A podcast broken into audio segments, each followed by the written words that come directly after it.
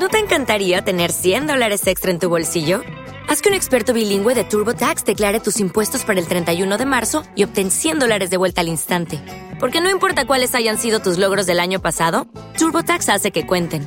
Obtén 100 dólares de vuelta y tus impuestos con 100% de precisión. Solo con Intuit TurboTax. Debes declarar para el 31 de marzo. Crédito solo aplicable al costo de la presentación federal con TurboTax Full Service. Oferta sujeta a cambios o cancelación en cualquier momento.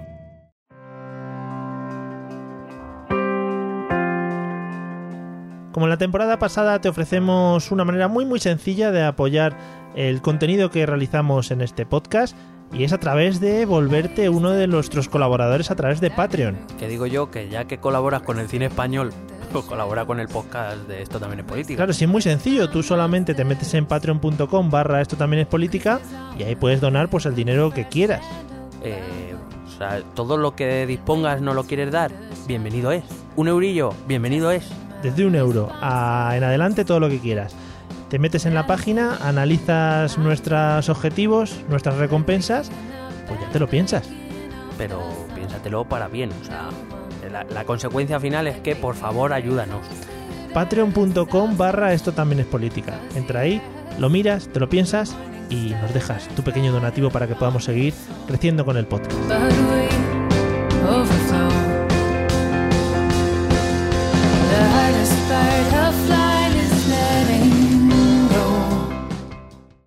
Bienvenidos a Esto también es política, el podcast que deja macerar un poquito los temas para luego cogerlos con más ganas. Mi nombre es Mario Girón. Y el mío Miguel Rodríguez. Y hoy vamos a recuperar más o menos el tiempo perdido con el tema que abre y cierra todos los informativos aquí en España desde hace meses. Cataluña, la DUI y el 155. Acompáñanos, que empezamos.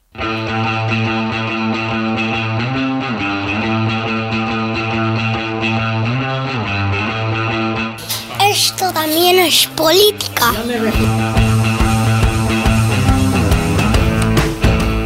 Hola amigos y amigas, bienvenidos a un nuevo episodio de Esto también es política, el podcast, bueno, pues maravilloso, eh, que, vuelve a las andadas después de un parón, después de un parón casi obligatorio. Eh, no, no ha sido porque no ha habido temas políticos de los que hablar, sino bueno, pues por otros temas, por otros temas un poquito más complejos quizá. ¿Qué tal, Miguel? ¿Cómo estás? Que te oigo reírte por ahí detrás. Eh, nada, muy bien, pues eh, muy contento de poder volver a Sí. grabar, aunque bueno, Sí. yo, yo diría que el parón sí ha sido obligatorio, ¿no? Que has dicho casi obligatorio. Sí, obligatorísimo. Ha sido, Sí. ha sido Innecesario. Es que la aparición, la aparición de nuevos seres humanos es lo que es lo que tiene. Claro. En general, si forman parte de tu familia. Hombre, ahí más, pero bueno, que cualquier otro también es causa de parar si es necesario, ¿eh? Sí, hombre, a ver, si nace ahora una persona en Francia, pues bueno, podemos rendirle pleitesía o lo que sea, pero tampoco vamos a parar de grabar. Sí, podemos llevarle oro, incienso y mirra si quieres, pero... Oh, qué bonito, por favor. Persigamos todos estrellas. Hombre, pues Bueno. te voy a decir que en el ambiente político casi te diría a nivel mundial es poco más Sí. o menos eso, ¿no? Que perseguir estrella, porque yo cada vez entiendo menos las cosas. Sí, yo creo que sí. Bueno, vamos a hacer un resumen rápido de un par de cositas que han pasado. Por ejemplo, eh, hemos perdido el premio de la Asociación Podcast de Mejor Podcast Revelación, que se celebró para nosotros, si lo escuchas más tarde no, pero se celebró para nosotros el domingo pasado. Pero tenemos que eh, felicitar al podcast Bitácora de Ciberseguridad de nuestro amigo Sergio Remember Solís, que, que ha ganado ese, ese premio como Podcast Revelación este año. Eh, sí, darle la enhorabuena, pero bueno, también reconocer nuestra labor. Creo que desde que, que empezamos a llamarle Sergio Remember Solís ha ido solo para arriba, Sí. o sea... Sí, sí. Eh, No, no, es lo que hay, o sea, no hay más. Creo que debería reconocerlo públicamente en su siguiente podcast, aunque no tenga nada que ver con su temática. O por lo menos, yo que sé, que vaya al trabajo y lo diga a alguien. O por la calle, a alguien que se lo encuentre Bueno, por la calle que le, y que le dé dos besos luego también. Sí, que se grabe un vídeo pequeño con alguien que desconozca en la calle y ya está.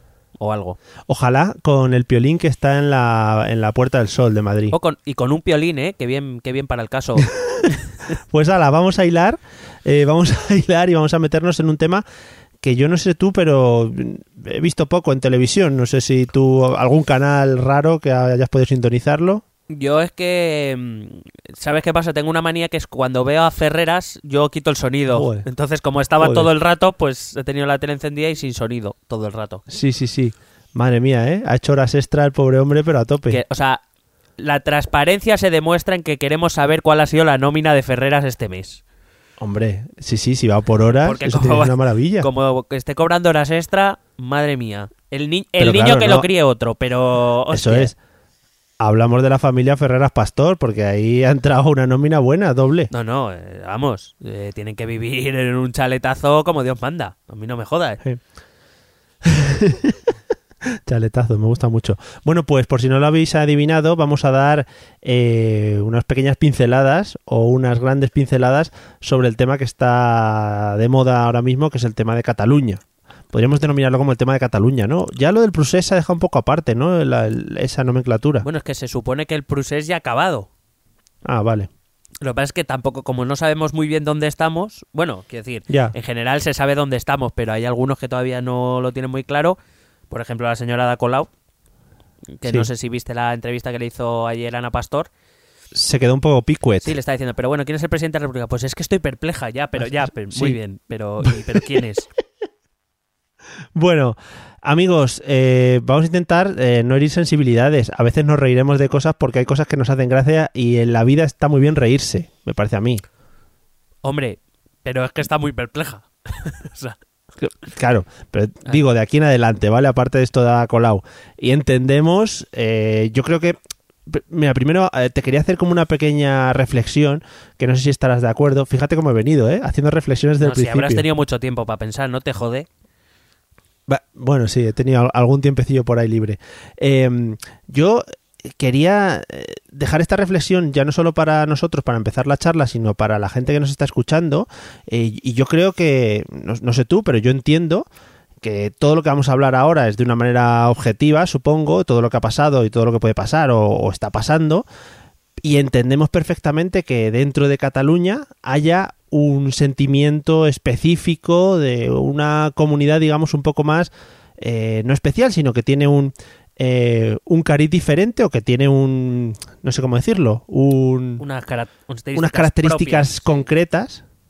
Sí, eh, entendemos todo eso, pero también entender que lo que nosotros vamos a contar a partir de ahora o lo que vamos a hablar eh, son temas objetivos que están pasando y que todos tenemos que, que entender que hay que ir por unos carriles eh, y que no nos debemos salir demasiado de esos carriles. ¿Va bien mi reflexión? O sea, yo hasta lo de los carriles, bien. Ahí ya Vale. he, he Vale, petado bueno, un poco. Ya te digo, que la gente no se nos enfade mucho, era mi, No, mi, No, resumen. hombre, es- hablamos, eh, decimos lo de siempre, intentamos desarrollar argumentaciones lógicas, eh, siempre que se puedan dar datos y cosas objetivas se darán, y, y en cualquier caso desarrollar argumentaciones lógicas con alguna chanza y chascarrillo como es propio en este podcast, que ya está, que no se tome más allá. que no vamos a herir ningún sentimiento nacional de nadie, que no es nuestro interés, vamos, no nos da igual. Bueno, pues. ¿por dónde empezamos, Mario? Eso te iba a decir, ¿cómo lo vamos a afrontar? Pues yo he hecho en mi lista de cosas de las que quería hablar ha sido una mezcla de eh, argumentos que han ido o de cosas que han ido pasando de forma cronológica con otras salpicada de otras reflexiones Ah, que para que no se me olvidaran pues las he puesto ahí. Entonces pues va a ser un poco Vale. así. También te tengo que decir que me apunta una serie de, de preguntas también, o reflexiones posteriores, Madre mía. y que te las iré tirando a lo largo del episodio, ¿vale? Y ya las vamos hablando. Madre mía, loco me dejas. Sí, sí, sí, fíjate, te- lo tengo en un cuaderno apuntado Bueno, y todo. bueno, bueno. Madre mía, cómo nos estamos profesionalizando. Hombre, ahí estamos. No ganamos premios, pero ahí estamos. Porque, porque coño, porque lo- esto del cuaderno no se sabía antes. Si lo hubieras dicho antes, Claro, joder, qué pena. Bueno, ¿por dónde empezamos? Bueno, pues mira, es que justo cuando estaba empezando a preparar el capítulo, una vez habíamos confirmado que íbamos ya a volver a grabar, Sí, pues justo estaba saliendo en televisión española una declaración de Pablo Iglesias que me parece... que por cierto, ha echado caraza un poquito. Ha, echa- ha echado caraza y ha echado a Albano Dante Fachín, también la ha echado. La ha echado, joder. Bueno, no sé si la ha echado, pero vamos, bueno, básicamente ha hecho un 155 en Podemos. O sea, Sí. Es muy curioso todo. Eh, bueno, pues básicamente era que me sorprendió mucho eh, Podemos defendiendo o acusando a, a PP, PSOE y Ciudadanos que al aplicar el 155 estaban... O sea, vino a defender la Constitución y el régimen del 78 y yo estaba diciendo, pero ¿qué, qué ha pasado para que Pablemos esté aquí Sí. defendiendo lo que hasta hace 10 días era malo? No Ya. sé, no lo entendí. Bueno, vamos a centrarnos más en el tema. Vale. Eh, vamos a empezar con esa campaña, lo, yo lo he entrecomillado, porque está muy bien, porque mientras hago el podcast yo hago los gestos de las comillas con los dedos, pero nadie me ve, entonces está muy bien. Mm. Bueno, pero sí, ahora, como ya he dicho esa frase, ya lo hemos sobreentendido ya. Pero que, que, me, que tenéis que tener la imagen, ¿no? De yo solo aquí ahora mismo grabando y haciendo las comillas Mm. al ordenador. Qué imagen más triste, pero es la realidad pura y dura y que, mm, bueno, dentro de unos años todos seremos así, hablando a ordenadores solo. Sí, o, o al aire. Bueno, total, que mm, eh, resulta que, bueno, todos más o menos recordamos esa campaña del 1 de octubre con la Guardia Civil y la Policía Nacional yendo tras carteles, buscando urnas, buscando papeletas. Y mi primera reflexión es ¿a qué coño estaba el CNI? O sea, si esto es lo que lo mejor que puede hacer nuestro Cuerpo Nacional de Inteligencia, me, me crea algunas dudas. No sé a ti qué te parece. Eh, pero ¿por qué? qué? qué posibles implicaciones podría o qué posibles acciones podría tomar el CNI en ese caso? Hombre, quiero decir, si eh, la Generalitat de Cataluña ha comprado 2.000 o 3.000 urnas a China Sí, y no, y no las ha visto venir, ya. Que es una transacción que no ocultas, cla- ¿no? claro, quiero decir que... Y además, no sé, que, que son 3.000 urnas, que no son, no sé, no son dos gramillos de cocaína. Ya. Sí, sí, a ver, cómo las han pasado por la frontera, ¿no? No, cla- claro, y, y sobre todo es como nadie las ha visto venir. O sea, no sé, me parece un poco... Es que Pero- coincidió con la llegada de los Erasmus, creían que eran los tappers, que se llevaban de, la- de las casas. Qué A guapo. tope, a tope de tappers. También eh, me gustó mucho el detalle de incautar carteles y que la propia policía de la Guardia Civil los pusiera en las redes sociales como diciendo, mira, incautado estos carteles. Eh, Mm. Ya, pero que los estás enseñando tú. O sea, ¿crees que eh, tanto por un lado como por otro eh, se ha llevado mucho a las redes los, digamos, entre comillas, éxitos que han tenido las dos partes sin tener ninguna necesidad? Por ejemplo, en este caso el tema de la Guardia Civil. Bueno, a mí me, a mí me parece que el, el uso que se ha dado durante este tiempo y bastante más, no solo al tema catalán, a muchos temas me parece que es bastante irresponsable y más viniendo de cuerpos y fuerzas de seguridad del Estado. He de, he de reconocerlo, me preocupa más que este tipo de cosas lo hagan las- los cuerpos y fuerzas de seguridad del Estado a que lo haga Pablo Iglesias, que evidentemente es, es un diputado, pero bueno, me importa bastante menos. Sí, que al final el tema que hablamos siempre del populismo, ellos lo van a usar casi siempre, pero que un guardia civil esté poniendo, pues eso, eh, vídeos de, de cómo arenga a las masas dentro de un hotel es un poco preocupante, ¿no? Claro, eso es, es- Bueno, hay que decir que las primeras imágenes, de hecho, yo las estaba viendo en directo en un programa especial de Ferreras, que me gustó mucho un tuit Mm. el otro día que vi, que es como en algún momento habrá que dejar de llamar especiales a los programas de Ferrera. Sí. Como se- especial al rojo vivo, el objetivo desde Cataluña.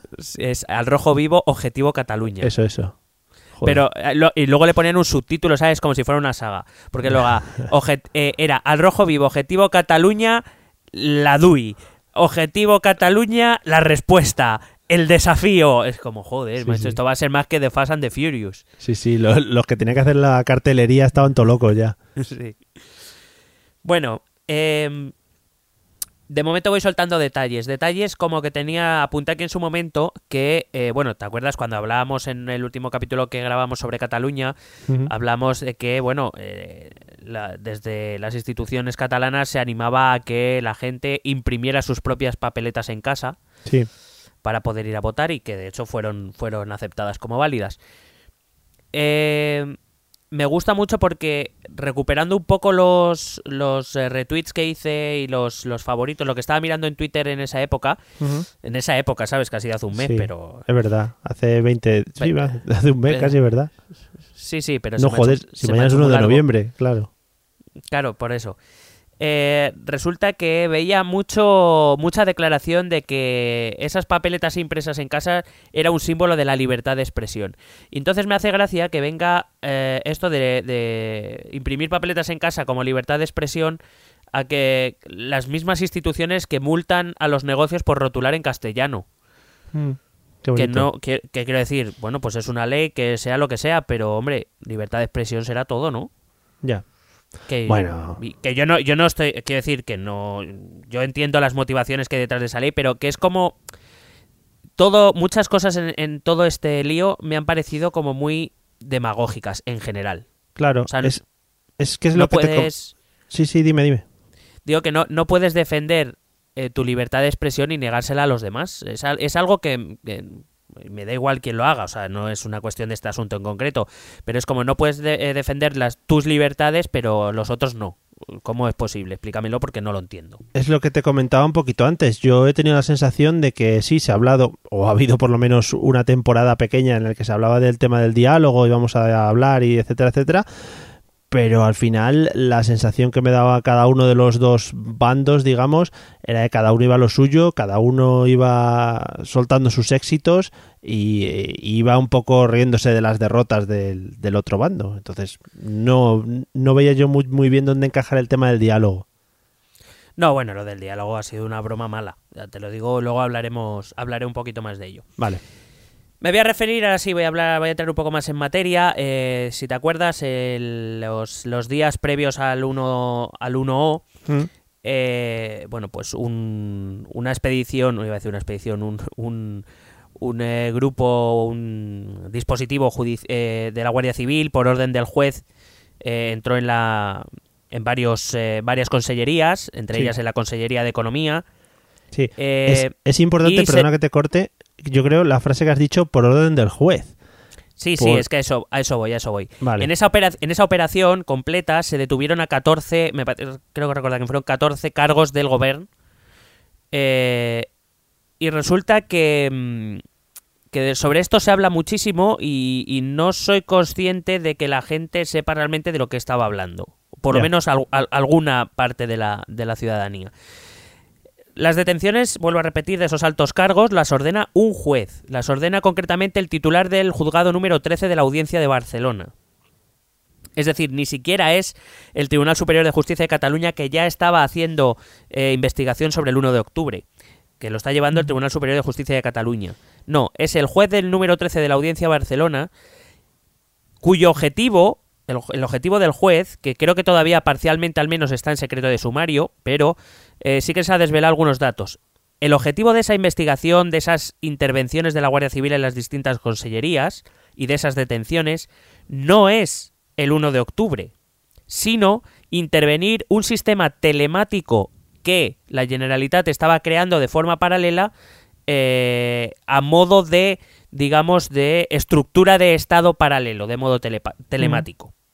¿Vale? Cuando se interviene eh, en la Consellería de Economía y en otras consellerías, se está actuando contra esa estructura y se detiene a las personas que el juez considera responsables de esa estructura. No estamos hablando ni del 1O, ni de las votaciones, ni del referéndum, porque eso lo lleva el Tribunal Superior de Justicia de Cataluña.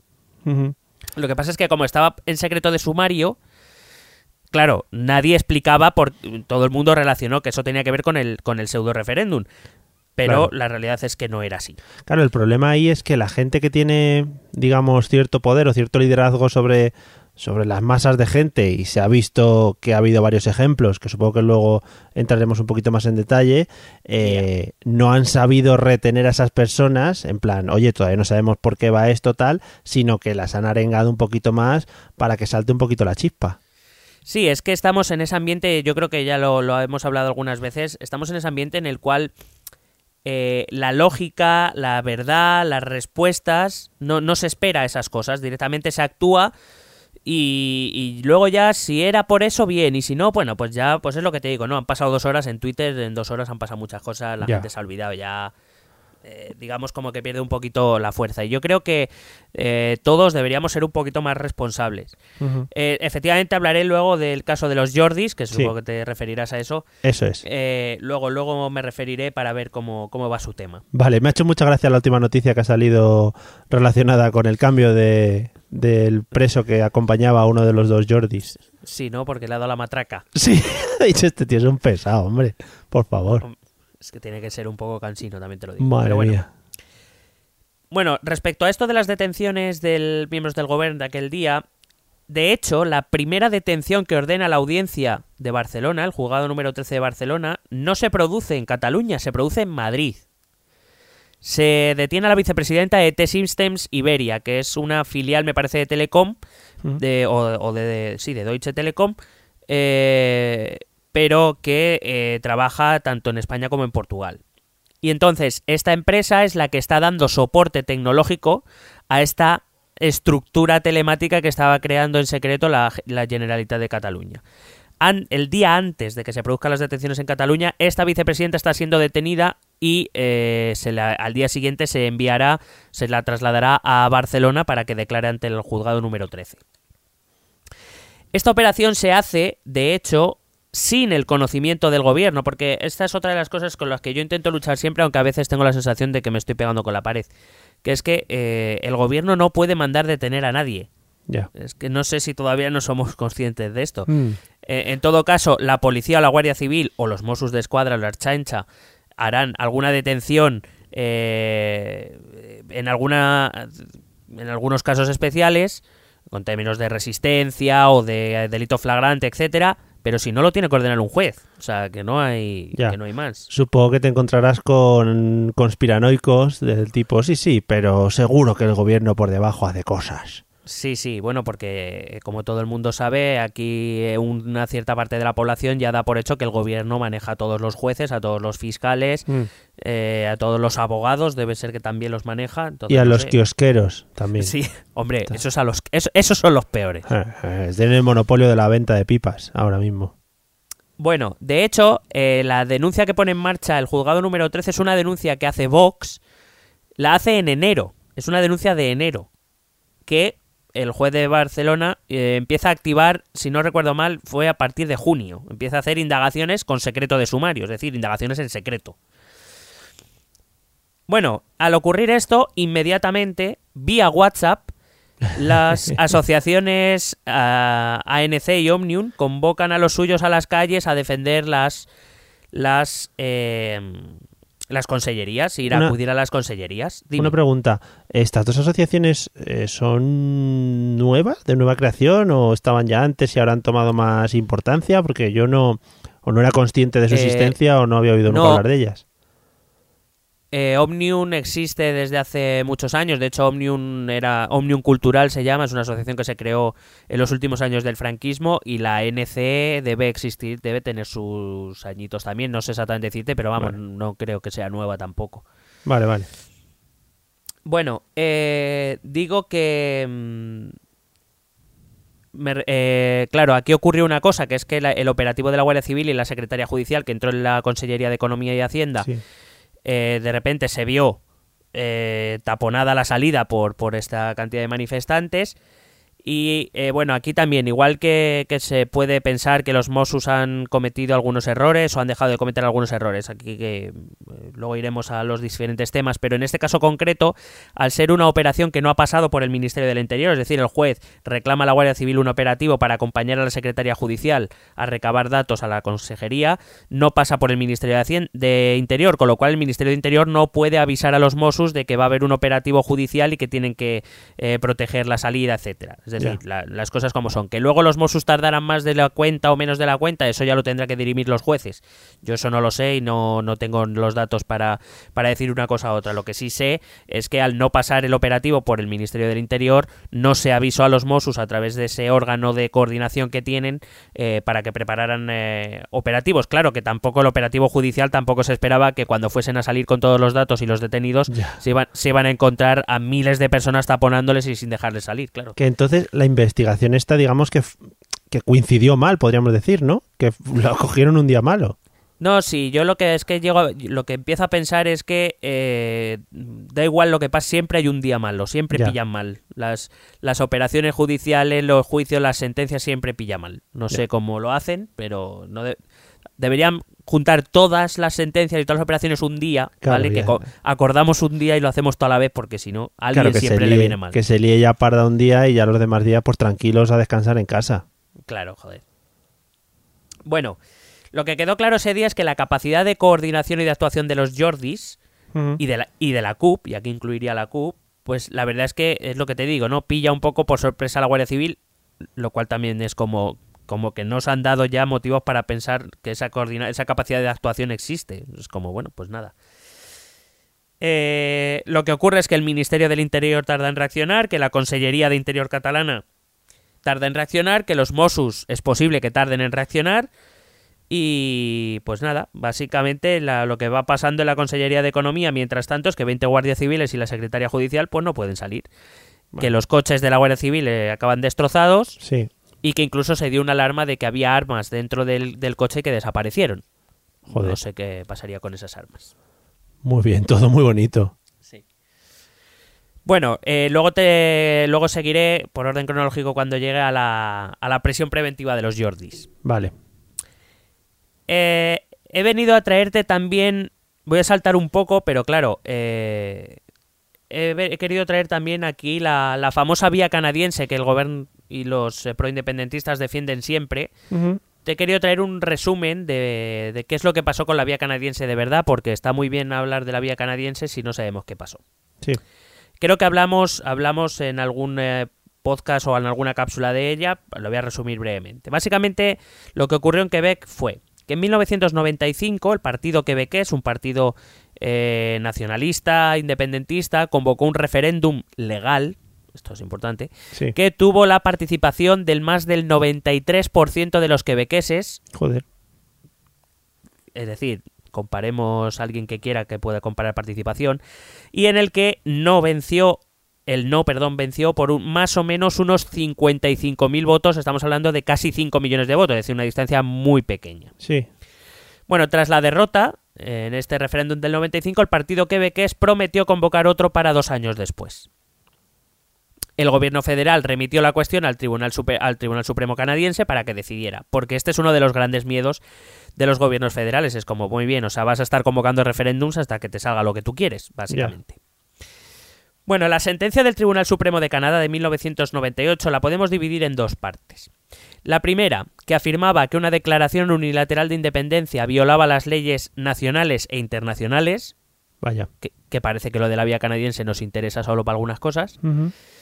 Y dos, que eh, en un referéndum pactado y legal, eh, una mayoría clara, a partir de una pregunta clara, daría legitimidad democrática a la iniciativa de secesión y exigiría que el gobierno federal y los gobiernos de las demás provincias eh, establecieran negociaciones con Quebec para reformar la Constitución de tal manera que las distintas mayorías, no solo la quebequesa, sino también la federal y la de las otras provincias, pudieran conjugar sus derechos y obligaciones. Y también dijo que esa mayoría clara, a partir de una pregunta clara, no era, una- era un asunto político y no judicial y que no le correspondía al tribunal eh, decidir qué significaba mayoría clara o pregunta clara. A raíz de eso, el gobierno federal canadiense en el año 2000 presentó una ley de claridad. Esa ley de claridad que todo el mundo reclama. Bueno, vamos a ver qué pasó con la ley de claridad. La ley de claridad dice que la Cámara de los Comunes, que viene a ser nuestro Congreso de los Diputados, decide si la pregunta es clara. Y la pregunta debe referirse exclusivamente a la secesión, no preguntar otras cosas. Dos, que también la Cámara de los Comunes decidiría qué era una mayoría clara, dejando claro que un 51% no lo era. Muy claro no es, no. Bueno, lo digo porque los que piden la ley de claridad son los mismos que decían que con un voto más vale. Ya. Eh, tres, las negociaciones posteriores al referéndum debían tener en cuenta las opiniones de los demás territorios canadienses, de todos los partidos políticos representados en el Parlamento de Quebec y de los pueblos aborígenes. Y esto era importante porque de los pueblos aborígenes del Canadá, el 96% de su población votaron en contra de la independencia de Quebec. Cuarto, se requería una nueva reforma de la Constitución, lo cual no se nos escapa que es un proceso largo, delicado y complejo. Es decir, que aquellos que creyeran que con una- un referéndum al día siguiente ya eran independientes, no sé qué hacen reclamando la vía canadiense, porque como acabamos de ver, ni es fácil, ni es rápido, ni es para toda la familia. Claro que es eso, es lo que comentas. No se lo pusieron fácil. O sea, has perdido este referéndum. Si quieres seguir hacia adelante, tienes que pasar ahora todos estos filtros, que es muy complicado. Exactamente, que era además la manera de evitar que, pues eso, que cada, por decir de algún modo así en chajarrillo, que cada semana tuviéramos un, un referéndum. Sí, sí, sí. Hay que decir que al partido quebequés no le gustó mucho esta ley. Hombre, Es- claro. lo cual es comprensible ya, pero digo que es que luego se reclama una ley de claridad. Los, los eh, partidarios de la independencia reclaman una ley de claridad. Bueno, que sepan que esta es la ley de claridad canadiense. Eh, y hay que decir que a raíz de esto el partido Quebeques perdió el poder en 2003. Desde entonces solo ha gobernado dos años y que hoy, hoy día ha obtenido sus peores resultados en las elecciones. Esta es una fuerza minoritaria hoy mismo en Quebec, o sea que Vaya, o sea que quizá han cogido un ejemplo que tampoco era muy digno de seguir.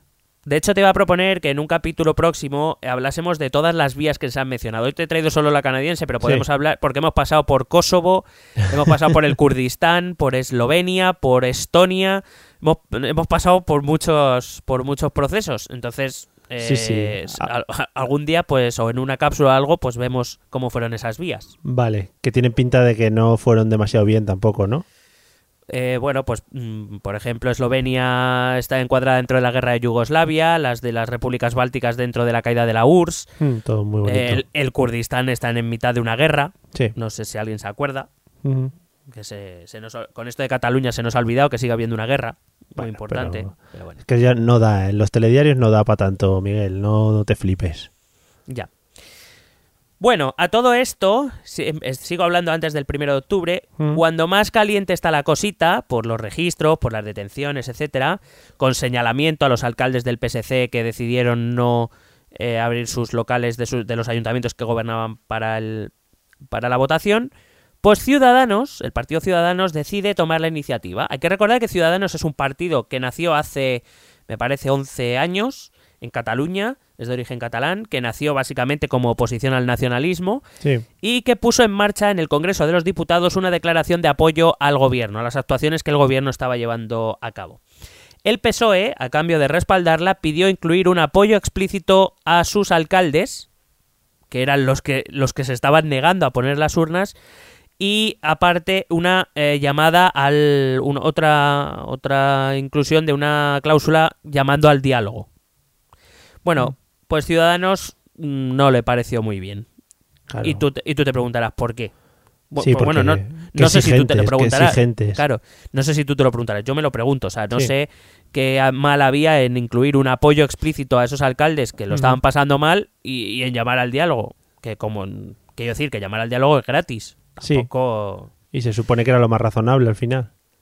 Claro, bueno, pues claro, como no Ciudadanos decidió negarse, pues el PSOE se abstuvo, así que eh, unos días antes del 1O la imagen que se daba era que el gobierno pues no tenía el respaldo de la mayoría del Congreso de los Diputados. Todo por un interés partidista que sinceramente no entendí en absoluto por parte de, de Ciudadanos.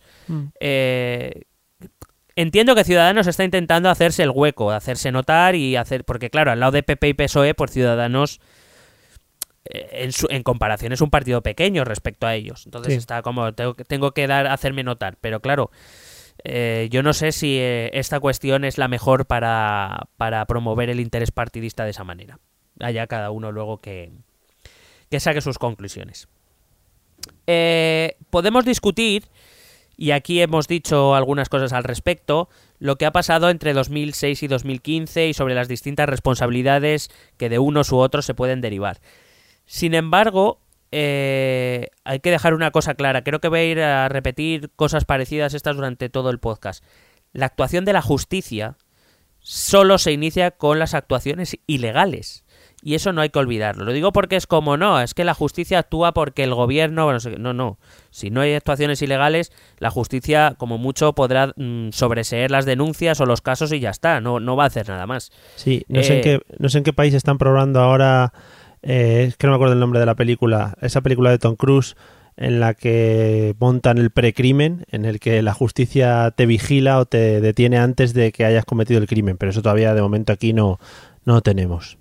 Ah, sí, es verdad que es un policía humano que va con otro robot o algo de eso, o me lo he inventado. No, te lo has inventado, sí. Pues eso es, pero y lo bien, pero y lo bien que queda que. Bueno, también te iba a hacer una propuesta a raíz de esto, que era explicar en una cápsula cómo funciona la fiscalía, porque sí, pare- parece opinión muy generalizada que la fiscalía, es verdad que la nombra el gobierno, eso es verdad, pero cómo funciona la fiscalía no lo tenemos muy claro. Entonces te propondré, te propongo hacer una cápsula respecto a eso. ah, guay, guay. Eh, te lo estás apuntando, ¿no? Ahora que tienes Sí, cuaderno, Fiscalía, aquí. Con, con L, ¿no? De fiscalía, claro. con L de fiscalía, sí. Vale.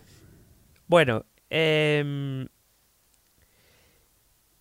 respecto al movimiento independentista, eh, se ha sentado sobre bases muy distintas y eso es verdad que es un movimiento bastante transversal.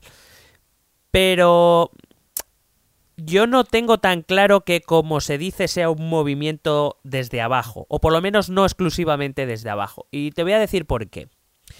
Artur Mas eh, gobernaba en el año, eh, bueno, recuerdo la sentencia sobre el estatut, que todo el mundo pone como origen de, de los males, fue en 2010. Sí. En el año 2011 Artur Mas gobernaba en la Generalitat con el apoyo a que no saber de quién. Del PP. Correcto. Oh, yeah. Eh, ¿Y quién apoyó sus presupuestos? El PP. Correcto. Bien. Joder, vaya triple Pues- me estoy tirando, ¿eh? Pero no tengo ni idea. O sea que si la sentencia es el origen de los males en el 2010, pero en 2011 Artur Mas estaba eh, gobernando con el PP, o sea, que ¿por, por qué? O sea, no, eh, eh, que alguien me lo explique porque no lo entiendo. Mira, una de mis preguntas quizá la podíamos meter aquí, eh, porque viene muy a- al hilo. Te voy a preguntar, em, dentro de este movimiento independentista, porque yo no lo veo demasiado claro, sí, sí se ve claro, por ejemplo, en los partidos políticos habituales de los que comentamos siempre, PP, PSOE, hacia qué lado tiran, izquierda o derecha, pero dentro de este movimiento indep- independentista no tengo yo muy claro qué parte viene de izquierda, qué parte viene de la derecha, si se han unido, si es una cosa rara, no sé. Bueno, en teoría la idea es que el PDCAT, que es la antigua convergencia, aporta ese centro derecha-derecha, que Esquerra eh, aporta esa izquierda y luego está la CUP, que bueno, se, normalmente se, se le sitúa en la extrema izquierda, aunque yo entiendo que la CUP es más un antitodo en general. Sí, pero por eso al, al final ese grupo unido que intentan alcanzar un fin es un poco un polvorín de ideas que puede estallar en cualquier momento.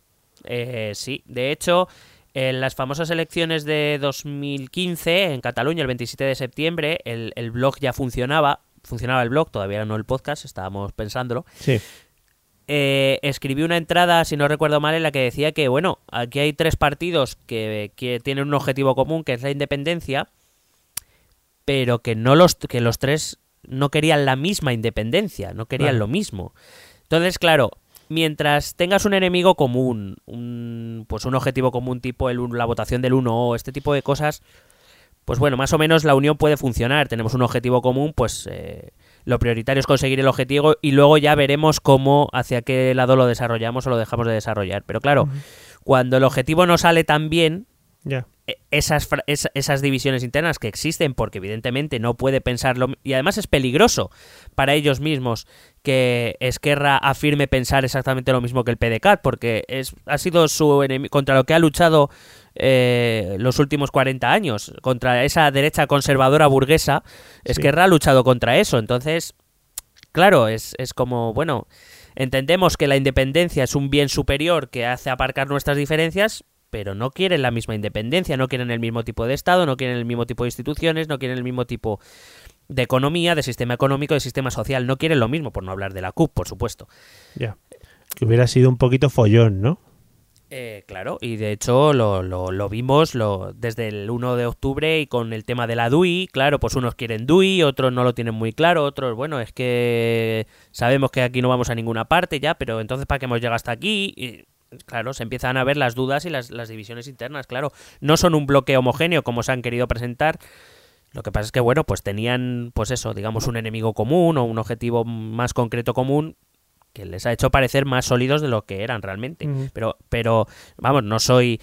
eh, no soy un experto, no soy eh, adivino, no tengo dones sobrenaturales, pero era fácil adivinar que partidos tan diferentes y con ideologías tan diferentes eh, en algún momento iban a demostrar esas divisiones. Es que es normal, como las ha demostrado el, el- el bloque eh, PSOE-PP Ciudadanos. No quieren lo mismo, no buscan lo mismo, no, no quieren eh, llevar a cabo las mismas eh, estrategias, con lo cual, pues, de vez en cuando se evidencian esas, esas diferencias, más allá de que los tres, pues, tienen como objetivo común defender el sistema constitucional, Mm. pero, pero no de la misma manera. Vale. Pues me apunto esta. Esta ya está resuelta. Me la apunto.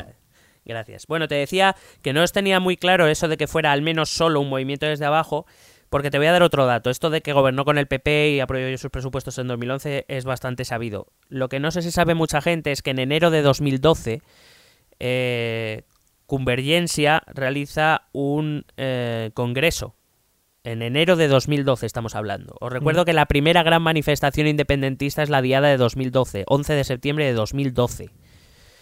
En enero de ese mismo año, es decir, ocho meses antes, Artur Mas ya incluye dentro de la ponencia de su congreso la vía independentista. Es decir, desde arriba o es desde abajo. No dudo que tenga unas bases abajo sobre las que asentarse porque si no el movimiento no hubiera triunfado, eso es evidente. Pero decir Sí. que las élites catalanas no han tenido responsabilidad en la generación de este movimiento me parece demasiado decir. Sí, sí, eh, al final es lo que dice.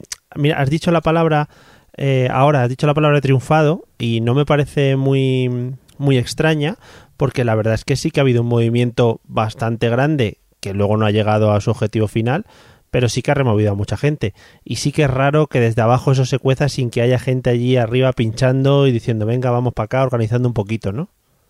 Claro, básicamente porque eh, si no, por decirlo de algún modo, en términos posibilistas, si la gente de abajo, por mucha independencia que quiera, no ve opciones reales de que haya arriba alguien que lo pueda eh, poner sobre la mesa política, por decirlo de algún modo, eh, pues eh, ese sentimiento suele apagarse, básicamente, porque si no hay opciones de llevarlo a cabo, ¿para qué? Bueno, venía a decir que em, esto de... Bueno, antes hablamos de los Jordis brevemente, Sí, que son considerados presos políticos. bueno. Bueno, que hay que recordar que estos primeros detenidos, José María Llobé y los otros 13 miembros del gobierno, ya fueron eh, llamados presos políticos. Me gustaría dedicarle luego un minutito a esto de los presos políticos. Vale, Porque, entre otras cosas, me parece una falta de respeto. vale. Pero bueno. Eh, la fase previa del pseudo referéndum se convirtió en una especie de guerra fría. Una especie. Bueno, la guerra fría. Eh, todos más o menos tenemos una idea de lo que es la guerra fría. En la guerra fría existía un sistema llamado. Bueno, en- las siglas en inglés eran MAD, que significa loco. eh, pero que vienen a ser las siglas de eh, destrucción mutua asegurada. Es decir, eh, la Guerra Fría se basó en que Estados Unidos y la Unión Soviética se petaron tanto de armas nucleares que, Sí. que no tenía sentido que se atacaran el uno al otro porque básicamente tenía, el otro tenía la capacidad de destruir al otro también. Entonces nadie va a ejercer acciones ofensivas si va a conllevar su propia destrucción. Esa es la teoría básica de la, de la destrucción mutua asegurada. Pues eh, básicamente eh, yo creo que esa ha sido un poco la estrategia que se ha seguido aquí. La única opción de los independentistas de poder adquirir una legitimidad que la- desde luego la ley no le iba a dar era sufrir una represión tan brutal que, pues eso, que España se ganase la, la presión internacional. Y esto, por desgracia, ocurrió el 1 de octubre, no llegó a ser una represión brutal, lo siento mucho, se diga lo que se diga. eh, también hay que decir las cosas, no es edificante ver a la policía pegando palos, nunca lo ha sido, lo digo porque, bueno, es que ahora parece eh, que los, los- las cargas policiales se han inventado ahora. Eh, tú sabes bien que yo he tenido que darme un par de carreras alguna vez. Sí, sí, aquí cuando todo el tema del 15M, igual nos echamos alguna carrita un poco más larga que otra. Y- o y- carreras sin, sin, sin estar haciendo fitness. Y antes, bueno, tú, tú es que venías del curso anterior. Eh, cuando yo llegué a la selectividad, eh, la señora Esperanza Aguirre, por, Ah, bueno, entonces claro, ministra también. de Cultura, decidió, bueno, en principio la selectividad iba a ser a finales de junio, nosotros acabamos el curso a mediados de mayo más o menos, bueno, pues la señora Esperanza Aguirre, entonces ministra de Cultura, decidió adelantar, pues eso, más o menos en abril-mayo, decidió adelantar la selectividad a principios de junio. Que fue como, hombre, pues muchísimas gracias, nos están quitando un mes de estudio. Em, y bueno, pues nosotros fuimos a manifestarnos delante del Ministerio de Cultura y en Cibeles con Gran Vía. Y bueno, pues es verdad, o sea, la carga policial pudo estar justificada porque hubo 20 gilipollas que se pusieron a tirarle botellas de cristales a los antidisturbios, Sí. pero vamos, que ahí se pusieron, a- ahí no preguntaban si tú habías tirado la botella o no, ahí se ponían a repartir y vamos, unas, unas Sí, sí. carreritas, además está muy bien porque para quien no conozca Madrid, eh, el Ministerio de Cultura está llegando casi a la Plaza de Cibeles, que seguro que todo el mundo la ha visto porque es donde celebra el Madrid los títulos, pero es que justo enfrente del Ministerio de Cultura, eh, de Educación, perdón, eh, está el cuartel general del Ejército. Quiero decir Sí. que, que la situación lo mismo era un poquito tensita en general. Están Ya. preparados ahí para salir. Claro, tú ves las lecheras eh, acorazadas estas con las rejas y no sé qué, los antidisturbios cuadrados con las porras fuera, los cascos puestos, y ves a los vigilantes militares del cuartel general, pues que va a decir, a, a esto como se les acerquen, sacan la porra aquí también y se lían hostias, o, el, o el fusil y a tomar por culo.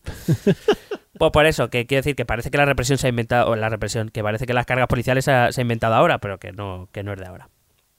He de decir que ha habido una cosa que me ha sorprendido extraordinariamente después de lo que pasó el 1 de octubre, y es que el ministro Zoido sigue en su puesto. O sea, te lo digo de verdad, me sorprende. Eh, o sea, fue tan torpe, fue tan torpe, que no, no sé qué hace ahí todavía. No, no lo entiendo, no lo entiendo, y eso creo que es un debe del gobierno. Creo que el gobierno aprendió mucho de ese 1 de octubre, ap- aprendió lo que no tenía que hacer, Sí. pero hubiese sido mejor si eh, el señor Rajoy hubiera destituido al señor Zoido, el señor Zoido se hubiera ido por su propio pie. Lo que pasa es que como aquí en España no estamos muy acostumbrados a eso, pues ya, hombre, ya doy por hecho que el señor Zoido no va a querer irse por voluntad propia. Pero quizá la solución del gobierno hubiera sido retenerse un poco, contenerse y, Ahora el que no y te que las cosas yo. fueran eh, fluyendo solas y no haber hecho nada. Si es que tampoco tenían que hacer mucho, ¿no? Eh, si la cuestión era una, una cuestión de inteligencia, es decir, en el- desde el mismo momento que el dispositivo de eh, cerrar los colegios electorales queda en mano de los Mossos, Ujú, más allá de que los Mossos hicieran o no su trabajo, que creo que quedó evidente que no, pero bueno, que de eso se encargarán los jueces que están llevando a cabo investigaciones para ello. Eh, lo que no puede ser es que una vez los, los colegios están con gente, están abiertos, lo que no tiene mucho sentido es a las 9 de la mañana desplegar de urgencia a todos los antidisturbios de Guardia Civil y Policía Nacional a intentar entrar a los colegios por la fuerza. Porque ¿qué vas a conseguir? Es que lo que vas a conseguir es darles la foto que estaban buscando. Entre otras cosas, el gobierno mismo ya había dicho que ese referéndum había, había quedado eh, amputado porque se habían eh, quitado papeletas, se habían quitado sobres, porque el censo estaba intervenido. Eh, es decir, que quieren salir y votar, pues que salgan y voten. ¿Y qué? Claro. ¿Y qué? Validez jurídica no iba a tener. En todo caso, si quieres hacer un operativo, pues, eh, pues vete a, a buscar las urnas cuando estén llenas. Si es, que, Claro. si es que no hay resistencia. Si hay resistencia es que no tiene sentido meterse ahí para intentar evitar... Porque básicamente lo que entiendo que se quiso evitar era la imagen de gente votando. Pero la cuestión es, si el, el problema no es eh, evitar... evi- eh, en- la, la imagen problemática no es eso, la imagen problemática es ver cómo la policía pega palos. Cuidado, que a veces la policía carga con, con, con razón, a veces, otras no. Pero a, a veces sí. Yo os estoy hablando del caso donde yo tuve que, co- que correr por primera vez de- delante de los antidisturbios, es que había 20 tontos tirándole botellas de cristal. y yo entiendo que la policía cargara. Claro, está un poquito justificado, sí. Eh, vi, vi- vi un caso de, bueno, pues que la policía ya había entrado en un colegio, había requisado las urnas y se, y se estaba yendo de la zona. Y, y, bueno, pues una serie de manifestantes se sentaron en la carretera delante de los furgones policiales y impidiéndoles pasar. Los policías salieron, mm, deduzco que antes de pegar palos dijeron por favor apártense, como no se apartaron Sí. empezaron a pegar palos. Y evidentemente no estoy diciendo que sea una imagen edificante, ni me gusta que suceda, ni lo estoy justificando, entiendo que el policía hace lo que le ordenan hacer. Pero hombre, también digo una cosa, es que no sé si la gente sabe que cuando una autoridad pública como una, un policía te dice que desalojes y no desalojes, y no desalojas, sabes que estás incurriendo en una falta. Que podemos resolverla de otra manera, pues te cojo el DNI y recibirás una sanción administrativa lo que quieras. Pero es que los, los, los furgones de la policía se tenían que mover. Ujú. Y vuelvo a repetir, mm, el operativo fue un desastre desde el principio y las imágenes son bochornosas. Son bochornosas. Porque Sí. ya te digo, porque además estaban haciendo algo que ya se había declarado que no tenía validez jurídica alguna. Con ¿Sabes lo- qué, qué ref- qué con lo reflexión cual- tuve yo? Perdona, ¿sabes qué reflexión tuve yo durante todo el día de la votación del 1 de octubre? Eh, no sé qué porcentaje de gente realmente creía que esa votación iba a servir para que al día siguiente Cataluña fuese declarada como una república independiente. Y, y quizá da cierta pena, porque es a mucha gente que se le ha puesto ahí unas ciertas ilusiones y unos, eh, unos objetivos que al final realmente los que están dirigiendo eh, o los que estaban al frente del gobierno saben que no era posible, que era algo que iba a acabar como ha acabado, como ha acabado ahora. Pues con el paso de los días yo creo que no era tanta la gente que, que de verdad se creía que eso podía servir para lo que después ha intentado. Yo creo que había mucha gente que quiso hacer una especie de 9N, ¿no? También eh, pues mostrar sus simpatías, mostrar un poco que, se viese la fortaleza del, del Prusés, del, del movimiento independentista, que quería votar como una expresión política, de que querían opinar, de que querían un referéndum.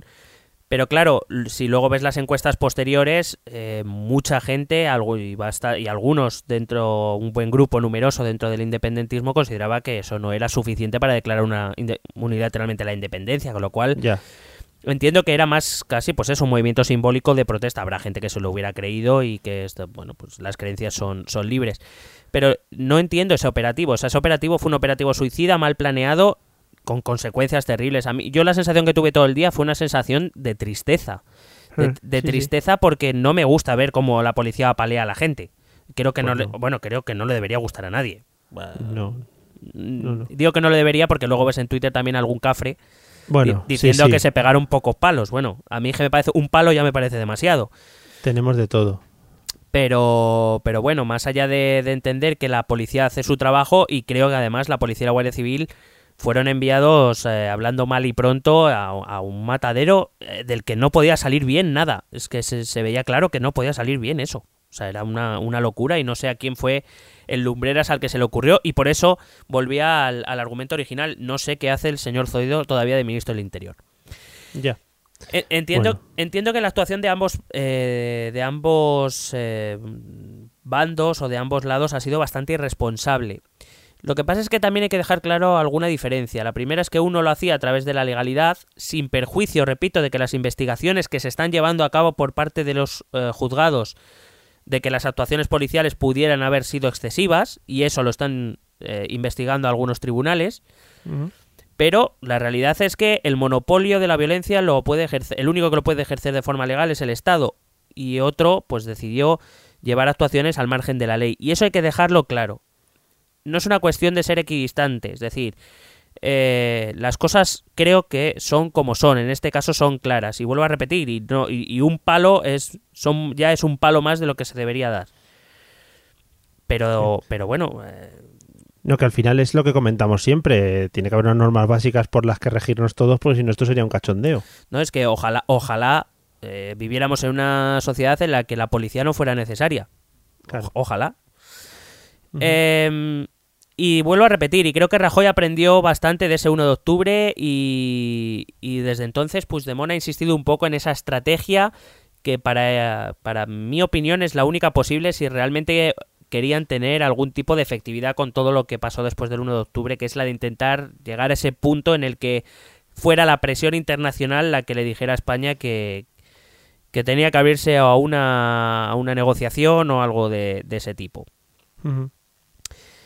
De todas formas, hay que decir una cosa, que la, base independentista, el número de votantes independentista, más o menos se mantiene desde 2012. Desde 2012 hasta, do- hasta ahora, con incluidos los eh, pseudo-referendos del 9N y del 1O, con las elecciones de 2012 y 2015, el porcentaje de votación de los partidos hoy independentistas no, se, no varía demasiado. O sea que no sé si, si este movimiento ha llegado a su tope electoral o no, lo veremos el 21 de diciembre. Pues sí. Eh, pero es verdad que Rajoy y Puigdemont, desde mi punto de vista, son los últimos en una cadena bastante larga, bien larga, de irresponsables de ambos lados. De gente que ha llevado a esta situación a una sociedad, la catalana y aun su conjunto, a la española, que, que se- estamos viviendo épocas muy tensas. Eh, vamos, desde yo ya comenté que todo su, ori- su origen tiene en un gobierno zapatero, el, el expresidente Montilla, Carol Rovira, Aznar, que cada vez que habla sube el pan, eh, el PP que recogía firmas eh, para hacer un referéndum, por cierto. Eh, Bert diciendo que había que españolizar a los catalanes, Junqueras, que bueno, también otro que cada vez que abre la boca, bueno, aparte de que parece que da un sermón, Sí. eh, no sé, eh, los Jordis, que, ojo, Albiol, yo Albiol, yo no, o sea, te lo juro que hay cosas que no entiendo, y ya no solo por la forma de hablar, que de verdad me cuesta entenderla a veces. Pipi Estrada, por ejemplo, también. Sí, o Álvaro de Marichalar, ¿no? Que... en serio, o sea, es que en serio, alguien debería tener un poco de dignidad en algún momento. Referentes. Sí. Eh, Aznar tuvo razón en una cosa. Y voy a ir al infierno por haber dicho esto. Es- Sí. Cuidado esa frase, ¿eh? No, pero Aznar dijo una cosa que fue, eh, antes que romperse España, se rompería Cataluña, por la cuestión catalana. Y acabe como acabe esto, sea en una independencia, no sea una independencia, en un Estado federal o nos quedemos como estemos, creo que, que el señor Aznar va, a o que la situación va camino de darle las, eh, la razón al señor Aznar. La insistencia de los partidos independentistas en la ficción de que ahora mismo en la sociedad catalana existe una cohesión social eh, total, eh, creo que, que, sobre todo en las últimas semanas, está saltando por los aires. No son pocos eh, los amigos que yo tengo o la gente con la que yo puedo hablar que han dejado de hablar de política con su familia, con sus amigos, por autocensura, o peor aún, que se han peleado y que han, se han roto amistades o relaciones familiares por este eh, tipo. Resulta que ahora, si no. Resulta. Hay una cosa que me ha fascinado estas últimas semanas, que es que resulta que ahora hay más fachas que cuando vivía Franco. O sea, es impresionante. Sí. Seguramente alguno ahora mismo esté pensando que yo soy facha. Bueno, Hombre, pues sí, y te aproximas bastante a la definición de, de la gente que, que era facha durante la época de Franco, sí. Em, pues eso. Eh, y por ejemplo, en lo que te hablaba antes, las relaciones de amistad o las relaciones familiares rotas me parece un desastre. Me parece un desastre porque es mm, cambiar la vida de la gente y no para bien precisamente. Y creo que no es aventurado pensar que por este tema, el tema de Cataluña, están empezando a pasar cosas similares en el resto de España. Eh, discusiones con familiares, con amigos que realmente encabronan demasiado y que tensan las situaciones, ese tipo de relaciones. Y de hecho, yo mismo, por ejemplo, con alguna persona, tengo que, por lo menos, si no dejar de hablar del tema, mirar muy mucho lo que digo o lo que dejo de decir. También puede ser que, que además se esté, eh, se esté comentando sin saber y también eso llega a quemar mucho a la gente. Sí, yo creo que también hay una sensación de hartazgo y de, ca- y de cansinismo ya en, en- en general. Y sí que es verdad, es normal. Cuando un tema se sostiene tanto en el tiempo, ya, ya harta. Y, eso es como muy bien. Y, y de- y dónde quedaron esos problemas, ¿no? Donde la gente buscaba trabajo, donde Sí. eh, querían subir los sueldos y la economía La prima de riesgo. Claro, de- las cosas que pueden afectar más a la vida de las personas, donde, donde quedaron, porque ahora es eso, es el monotema y, y ya está. Sí. Bueno, Eh, desde luego, esa ficción de la que te hablaba, de que en la sociedad catalana no pasaba nada, eh, se basaba en que, en que más allá de alguna voz aislada, pues no había mucho ruido al respecto. El problema es que esto se ha acabado. Eh, la cerrazón en negar que esas eh, situaciones suceden en Cataluña, creo que solo hablan mal de quien lo niega. Em, iba a decir, te iba a decir, espérate que me he perdido. Ah, sí. Aparte, los resultados del 1O, Mm. Bueno, ya hemos hablado de que el operativo policial para mí fue terrible. Eh, bueno, lo que fue el 1O también hay que ver algunos detalles como que una hora antes de abrir los colegios eh, se anunciara un censo universal de repente ya. que estaba muy bien. Eh, una de las muchas garantías que ya tenía ese, ese pseudo referéndum. Pero aparte de eso, a mí lo más grave ya no me pareció eso. No sé si te acuerdas tú del último capítulo que hablamos de Cataluña, hablábamos de, la, de lo que era. Eh, el, el problema del censo era que se estaban manejando datos sensibles de personas que no querían que se manejaran. Sí. Bueno, pues este censo universal, que por supuesto era electrónico y telemático, que eh, según noticias de La Vanguardia y del periódico de Cataluña, es decir, no estamos hablando de diarios de Madrid, eh, ese, ese censo quedó a- abierto a posibles hackeos, es decir, un hacker con cierta habilidad podía haber tomado todos esos datos. No sabemos Sí. si lo hicieron o no, pero Sí, se habló que no estaba, no estaba demasiado codificado y que estaba bastante abierto, sí. Claro, con lo cual eh, a mí me sorprende que esto no haya escandalizado más. Es que estamos hablando de datos personales de las, de las gentes. Eh, Sí, sí. Vamos, yo mm, creo que, que hubo alguna denuncia y que también algún juzgado de Barcelona lo está investigando, pero eh, vamos, yo eh, habría que montar un pollo terrible por esto. Pero vamos, o sea, déjate de, de- Volvemos a lo mismo. Luego montamos pollos por cosas que a lo mejor no lo merecen tanto. Pero bueno, el hecho de que expongan tus datos ahí, bueno, tampoco ha sido para tanto, hombre. No pasa nada, hombre, si ya se los damos todos a Vodafone y a Movistar cuando nos lo piden. Que, de todas maneras, el simple hecho de ese, de lo que comentabas antes, de que se fuesen cambiando las reglas del juego un poco sobre la marcha, ya te da cierta visión de que eso no va a tener mucha validez de cara al final o de que no les va a servir para nada. Es que yo creo sí, que si el gobierno hubiera puesto más empeño en poner de manifiesto esas cosas de cara a la opinión internacional, que no en otras, como enviar a los antidisturbios, creo que la, el, el, objetivo hubiese sido cumplido de manera mucho más efectiva. Y no solo hablo de, hablamos de cambiar el censo una, o sea, lo que efectivamente es cambiar las reglas de un referéndum, de un pseudo referéndum, en este caso una hora antes del inicio. Hablamos de que se vieron imágenes con eh, urnas con papeletas dentro, eh, de recuentos secretos como han quedado atestiguados en, en varios testimonios. Eh, bueno, todos hemos visto la, el montaje de la foto de un tío votando cuatro veces en cuatro sitios distintos. Eh, de, de, de, vota, de, votantes que votando con carnés de Madrid. Eh, o sea, de, de, gente empadronada en Madrid, de, de cómo no funcionaba porque la Guardia Civil estaba, estaba haciendo caer el sistema una y otra vez, como no iba el sistema, pues empezaron a, a apuntar los votos en un, en un, cuaderno y que luego ya si eso los iban metiendo ellos a mano. Eh, quiero decir, eh, nada que no hayamos, que no hubiésemos comentado nosotros aquí ya. O sea, eso se sabía y creo que recalcarlo suficientemente de, de cara a la opinión eh, tanto catalana como española como internacional hubiera sido suficiente. Es decir, mírenlo, es que esto, ¿qué es esto? ¿Qué es esto? Y es suficiente. Con lo cual, pues no sé, sinceramente a mí, yo lo, lo, lo reconozco. A mí la, la, actuación del gobierno el día 1 de octubre me pareció una torpeza. Sí, o sea... lo que sí te iba a decir, eh, sí que fue un poco eso, torpeza en cuanto al voto, mal organizado, etcétera, etcétera, pero también se puede considerar como un poco lo que comentábamos al principio, triunfo del independentismo al mover tanta cantidad de gente, aunque luego no subiera para nada, si se hubiese planteado un poco más festivo y tal, hubieran podido decir, mira, esta es la fuerza que tenemos, el referéndum este no va a servir para nada, pero aquí estamos nosotros. Claro, pero el problema de eso es que era volver a hacer un 9N y eso no lo querían hacer.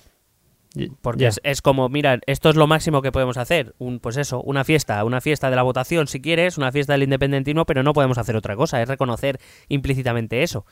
Ya. Entonces, pues claro, yo no sé hasta qué punto, pues, eh, eh, los, los votantes independentistas, pues, eh, hubieran aceptado ese, ese punto. Uh -huh. Bueno, hay que recordar que los resultados que luego el gobierno dio eh, fueron resultados que ya antes de la votación, dos, dos o tres días antes, Junqueras ya había dado. Que era que iban, que iban a tener dos, un, eh, alrededor de unos 2,2 millones de votos. Eh, aunque luego se encontraron documentos en los que había que hablar de 3 millones de votos y de hecho si ves las declaraciones de algunos responsables hablaban de que claro, gracias a las actuaciones policiales habían llevado unos 700.000 votos casualmente hasta los 3 millones. Porque, claro, porque, porque claro, hacer otro 9N y, y, además no ganar votos respecto a aquella, aquella vez, pues claro, era un fracaso. Feo, es como sí. en, en, dos años hemos vuelto a hacer lo mismo. Mm.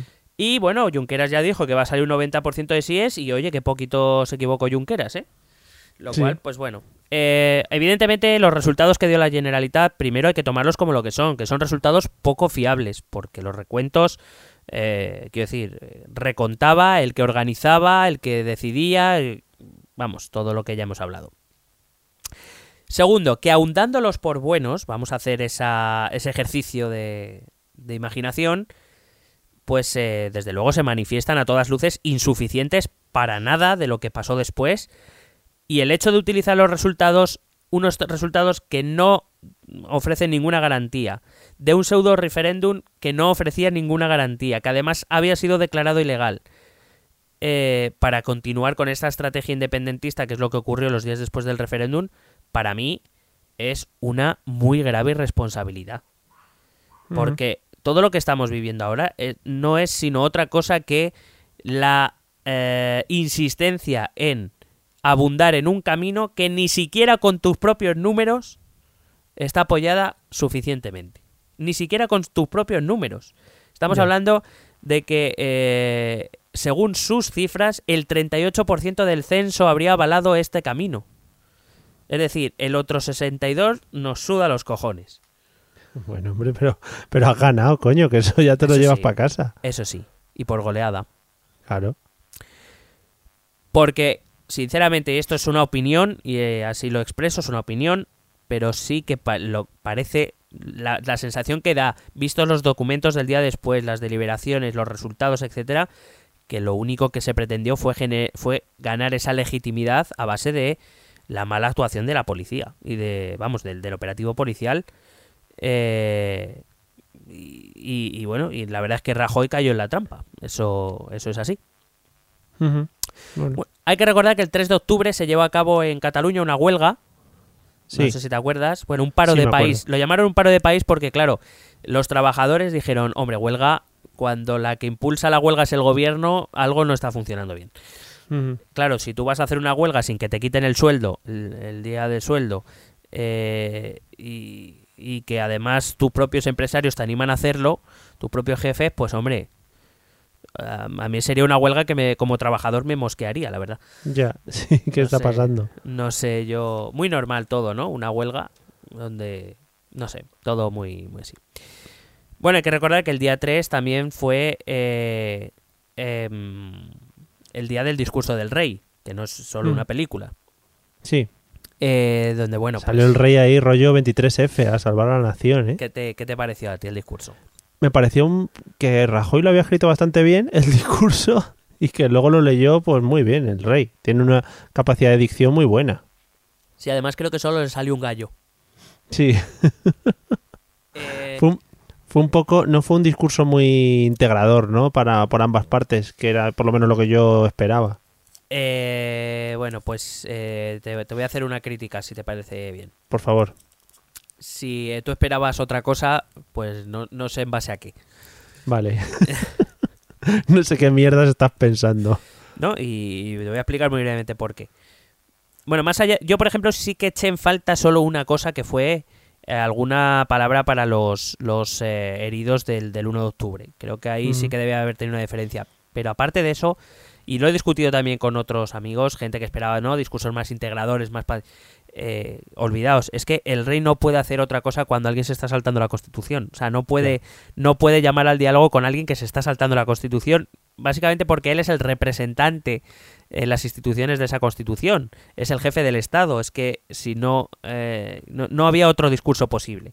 Quedaría Es- retratado. E- Exactamente. Eh, becarios no, becarios no. Déjanos, por favor, ¿eh? Eh, si es verdad que eh, los discursos del rey siem- los discursos del rey en líneas generales los escribe la Casa Real pero suelen recibir el visto bueno del gobierno porque el rey es una figura que no puede hacer nada sin recibir el visto bueno del gobierno pero eh, por decirlo de algún modo institucionalmente el rey no podía hacer otra cosa Ya.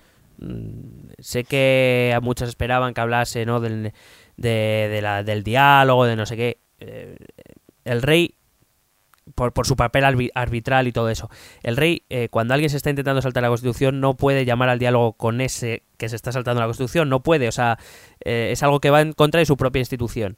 Al diálogo tendrán que llamar las fuerzas políticas, tendrán que llamar las fuerzas sociales, etcétera. No el rey. El rey es, es precisamente la encarnación de esa unidad nacional que se está atacando. No, no puede hacer otra cosa. Pero creo- entonces el discurso tampoco tenía un sentido muy importante, ¿no? Bueno, que se lo, se lo eh, haber guardado. Bueno, yo creo que para una parte de- del Bueno, claro, sí. constitucionalismo, yo creo que sí que fue importante que saliera. A mí personalmente me dio igual. Quiero decir, porque no, me refiero, me refiero porque no dijo nada que no supiéramos. Ya, ya, ya. Pero bueno, eh, Sí, es un poco ponerse, ponerse de hacia un lado y reforzar las ideas de ese bando. Sí, quizá era más, más que reforzar las ideas de un bando, más bien era la, la- situar un poco a las, a las instituciones. Eh, y la, la Casa Real, la monarquía, nos guste o no, hay mucha gente a la que no, hay gente a la que sí, la jefatura del Estado eh, tenía que dar un, una- un discurso claro para que no se... Había mucha gente diciendo, ¿y el rey dónde está? También. Bueno, pues ahí, pues ahí estuvo. Bueno. Oye, una, una cosita antes de que sigas. Me gustaría reflexionar, otra de mis reflexiones, sobre una frase que se escuchó mucho durante el día 1 de octubre y también durante el paro del país del 3 de octubre. Eh, a ver qué opinas. Eh, fue la frase prensa española manipuladora. No sé si vas a hablar algo de esto, pero, pero sí me gustaría que me dieses tu opinión. Em, yo creo que la, que la idea de la prensa en este tipo de casos es importante para que la gente vea desde fuera qué es lo que está pasando, ¿no? Y no sé si en este caso de Cataluña ha habido una excesiva manipulación por parte de, de la prensa nacional, digamos. Bueno, eh, mm, creo que también, bueno, tú me conoces y creo que nuestros oyentes también sabrán que en líneas generales yo desconfío bastante de los, de los medios de comunicación. Básicamente porque partiendo de la base de que, pues eso, eh, los medios de comunicación puedo entender que tengan una, una, línea editorial, pero hay casos que me parecen ya mm, en plan de me estás intentando tomar por tonto. Y en el caso y el, y el problema eh, para mí lo peor, por supuesto, ocurre con los medios públicos. Sí. Y claro, y prensa española manipuladora, pues eh, yo creo que todos los medios de comunicación tienen sus intereses. Y evidentemente los, ese, grupo de catalanes independentistas pueden entender que la prensa española, como la llaman, o la prensa de Madrid, como la llaman, es manipuladora. Como cualquiera que no sea independentista, pues entiende que TV3 es manipuladora.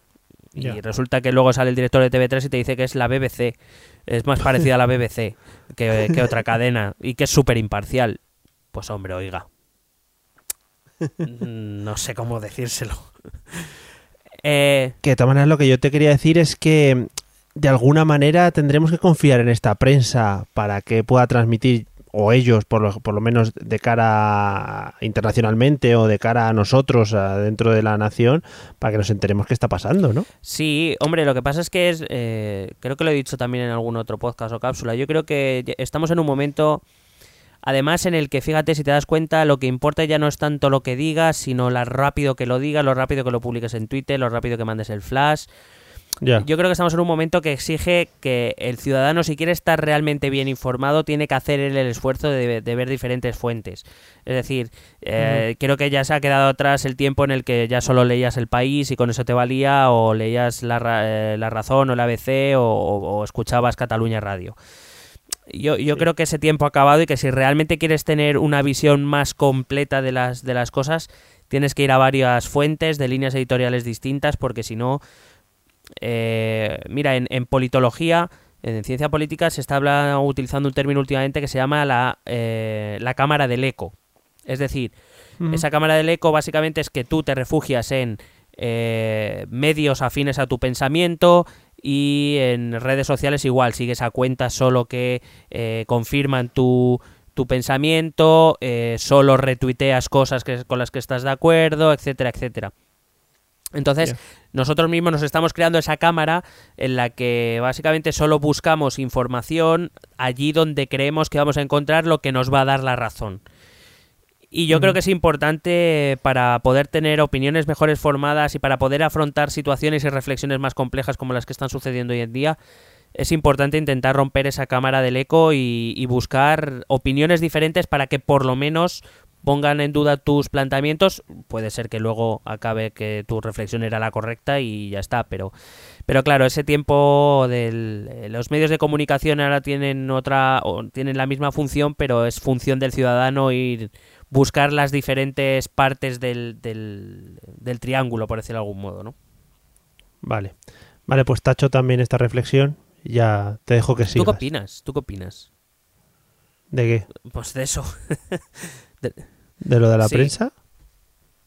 No sé, sí, sí, sí, yo, yo la verdad es que me, me, he guiado bastante en lo que comentas. Al final ves lo que aparece en la tele, miras un poco Twitter, quizás miras un poco eh, internacionalmente qué opinan otros otros medios es decir un poquito eh, coger varios eh, varias formas de contarlo para al final formarte tu opinión que supongo que será la más aproximada a lo que estaba pasando yo quiero hacer dos reflexiones al hilo de esto, ya que me das la oportunidad. La primera es que cuando lees información de lo que está pasando en Cataluña en medios internacionales, te das cuenta los límites que tienen los medios internacionales a la hora de, reflejar la realidad de un país del cual no son naturales. Es decir, yo he leído, he leído cosas en, el New York Times, en el Washington Post, en The Guardian, eh, que, se alejan bastante de la realidad o que ni siquiera se molestaban en confirmar ciertas cosas eh, con, con fuentes. Con lo cual, creo que en eso me reafirma un poco en la, en la idea de que si quieres saber algo, por ejemplo, de Estados Unidos, lo mejor que puedes ir a, es a la prensa americana más que a los medios españoles. Creo que si quieres saber algo de Italia, debes ir a acudir a la prensa italiana, o que si quieres saber algo de, de Francia, debes ir a la prensa francesa. Eh, de los asuntos internos creo que nadie se va a enterar mejor que los medios de- del propio país, siempre que sea posible, evidentemente. Y por otro lado, hacer una reflexión que es un agradecimiento a esta situación y a intentar romper mi cámara del eco para buscar toda la información posible de distintos puntos de vista, porque gracias a esto creo que yo ahora mismo podría sacarme tranquilamente un B2 de catalán. La micha. No, eso es en Valencia, creo. El que se saca, la micha. Que, oye, pues inténtalo, ¿eh? porque, madre mía, parlo el catalá Molt bé, mo- molt bé. molt bé. Bueno, ¿por dónde íbamos? Bueno, pues empezamos con esa semana después del referéndum y de la, del discurso del rey de la, del paro de país, este convocado, cuando empieza el verdadero terremoto, lo que verdaderamente empieza a zarandear al proceso, que es la salida de empresas de Cataluña. Sí. Porque, oye, y da igual, no, no es porque sea Cataluña, que es verdad que, que siempre está el estereotipo, ¿no? De, Sí, de la de pela. la pela es la pela, etcétera es, es que el dinero no veas la importancia que tiene el dinero para cualquiera para cual- para cualquiera para cualquier cosa Eh, es verdad que muchas de momento solo han movido la sede social y prometimos a una de nuestras telegramers que una de las dos que tenemos que mm, que haríamos una cápsula que también te la propongo para la semana que Vale. viene la de qué, qué diferencia o qué incurre eso de mover la sede social y no la Sede fiscal, fiscal, sí. etcétera es verdad que muchas han movido de momento solo la sede social, pero digamos que ese suele ser el paso previo a mover la importante que es la fiscal. Pero bueno, la sede social tiene también una cierta importancia, sobre todo a la hora de contabilizar el PIB. Y a partir del PIB, por cierto, se reciben más o menos ayudas. Esto es, está todo un poco intrincado, ya lo explicaremos mejor. Vale. Pero bueno, que, que no perdamos de vista que hay bas- varias, bastantes empresas que ya también han movido su sede fiscal. Sí. O sea, que no es solo ya cuestión de sede social. Sobre todo, a- ya casi todas las grandes, solo me parece que de las grandes solo ha quedado Grifols. Que por cierto, si la información que tengo no es errónea, Grifols por si acaso tiene todo preparado para irse a Irlanda en 24 horas. Ah, muy bien. O sea, que no que es que ahora Grifols es la patriótica, pero vamos, que como las cosas se pongan feas, feas, Grifols sale de allí cagando hostias, ya te lo digo yo. Se han ido empresas tan eh, míticas como Gas Natural, Bimbo, Gallo, Freysenet, Codorniu, Catalana Occidente, etcétera. Se han ido muchísimas empresas. De hecho, en el último dato que yo pude mirar del registro mercantil, creo que estaban en torno a las 1.850 empresas que se han ido ya de Cataluña. Eh, y sobre todo se han ido los dos bancos, los dos bancos catalanes, eh, CaixaBank y Sabadell. ¿Has visto? Porque como he oído tanto informativo en catalán, ya digo Sabadell, no Sabadell. ¿Has visto? Es que esas cositas hay que apreciarlas. Bueno. Eh, además digo que son empresas que no son solo importantes por sus cifras, sino también por, por su imagen, ¿no? Podríamos decir que en un paralelismo con lo que se intenta hacer a través del gobierno, pues eran marca Cataluña Ya.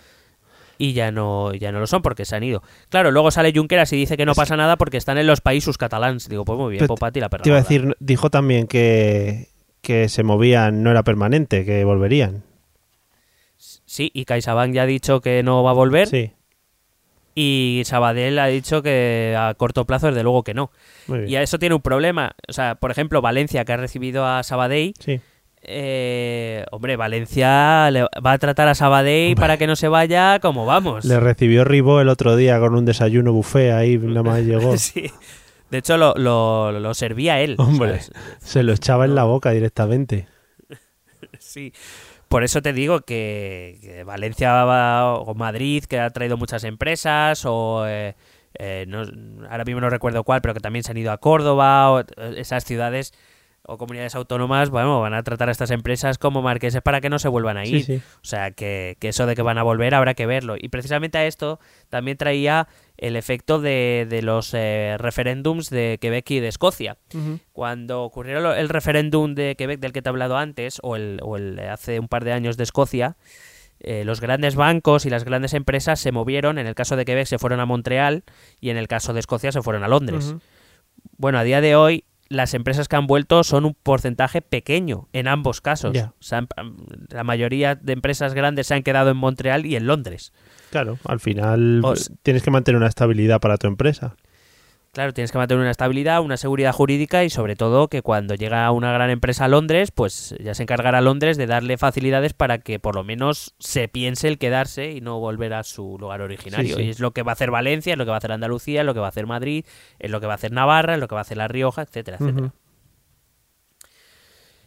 Eh, quiero también señalar que el 8 de octubre algo cambió en Cataluña con la famosa marcha convocada por Sociedad Civil Catalana. Sí, eh, donde se vio la primera gran manifestación de los no independentistas. Eh, eh, la Guardia Urbana dijeron que eran 350.000, sí. los organizadores dijeron que un millón, Yo esto no lo sigo Bueno, sin pues- entenderlo, pero bueno, seguirá siendo así forever. Sí, pero que además es que no, no me lo explico. Pero bueno, en cualquier caso, como sabes, yo sigo la regla más o menos del término medio, así que vamos a poner que unos 550.000, Vale. 600.000 manifestantes, que, pues, que son las más o menos las mismas cifras del día de la diada que ya comenté, que ya me parecía mucha gente. Sí. O sea, que me parecieron manifestaciones muy importantes, pues esta me parece igual de importante. Pero claro, eh, no deja de llamar la atención que por las calles de Barcelona, en pleno conflicto catalán, pues veas una manifestación tan grande, llena de banderas de España. Eh, y yo creo que básicamente esa fue la manifestación de lo que te decía antes, de que dentro de la sociedad catalana eh, hay una cierta partición. Una, no, te- no, no me voy a atrever a decir ruptura, pero sí una, una cierta tensión Mm. en el ambiente, porque a esa gente que hasta que durante siete u ocho años han aguantado el procés sin decir nada, ha llegado un momento en el que han sentido la necesidad de salir a la calle en masa. Y eso evidentemente se- es, es por una por una cuestión de casi te diría de incomodidad, de decir, bueno, ya está bien, ¿no? También de hartazgo, ¿no? Un poco también todo lo que estamos hablando durante durante el capítulo. Claro, a ver, supongo que, a ver, por números, aunque no lo pensemos así habitualmente, eh, es decir, el, Parlamento estaba bastante dividido y hay un grupos hay, hay grupos que representan a gente que les ha votado o sea Ciudadanos PP y el PSC están ahí porque hay un grupo de personas que les ha votado y están en contra de esa independencia que tanto les han ido metiendo a cascoporro el, el, el gobierno digamos Sí, y esto creo que en general es una, es una cosa que no se nos mete en la cabeza o no se les mete en la cabeza a, quien tienen que, a quienes tienen que tomar las decisiones. Que ni los que no quieren la independencia se callan porque les guste la situación o estén cómodos con la situación o porque sean conniventes con el procés, que están ahí, ni que es los dos millones que cada vez que el, independent- el independentismo sale a la calle salen a manifestarse van a desaparecer. Es una asunción de una realidad que es complicada, que efectivamente parece que más o menos la sociedad está dividida a mitades y el problema es que lo que hay es que encontrar una solución que sea aceptable para, para todo el mundo y, o, o por lo menos para una mayoría de la población.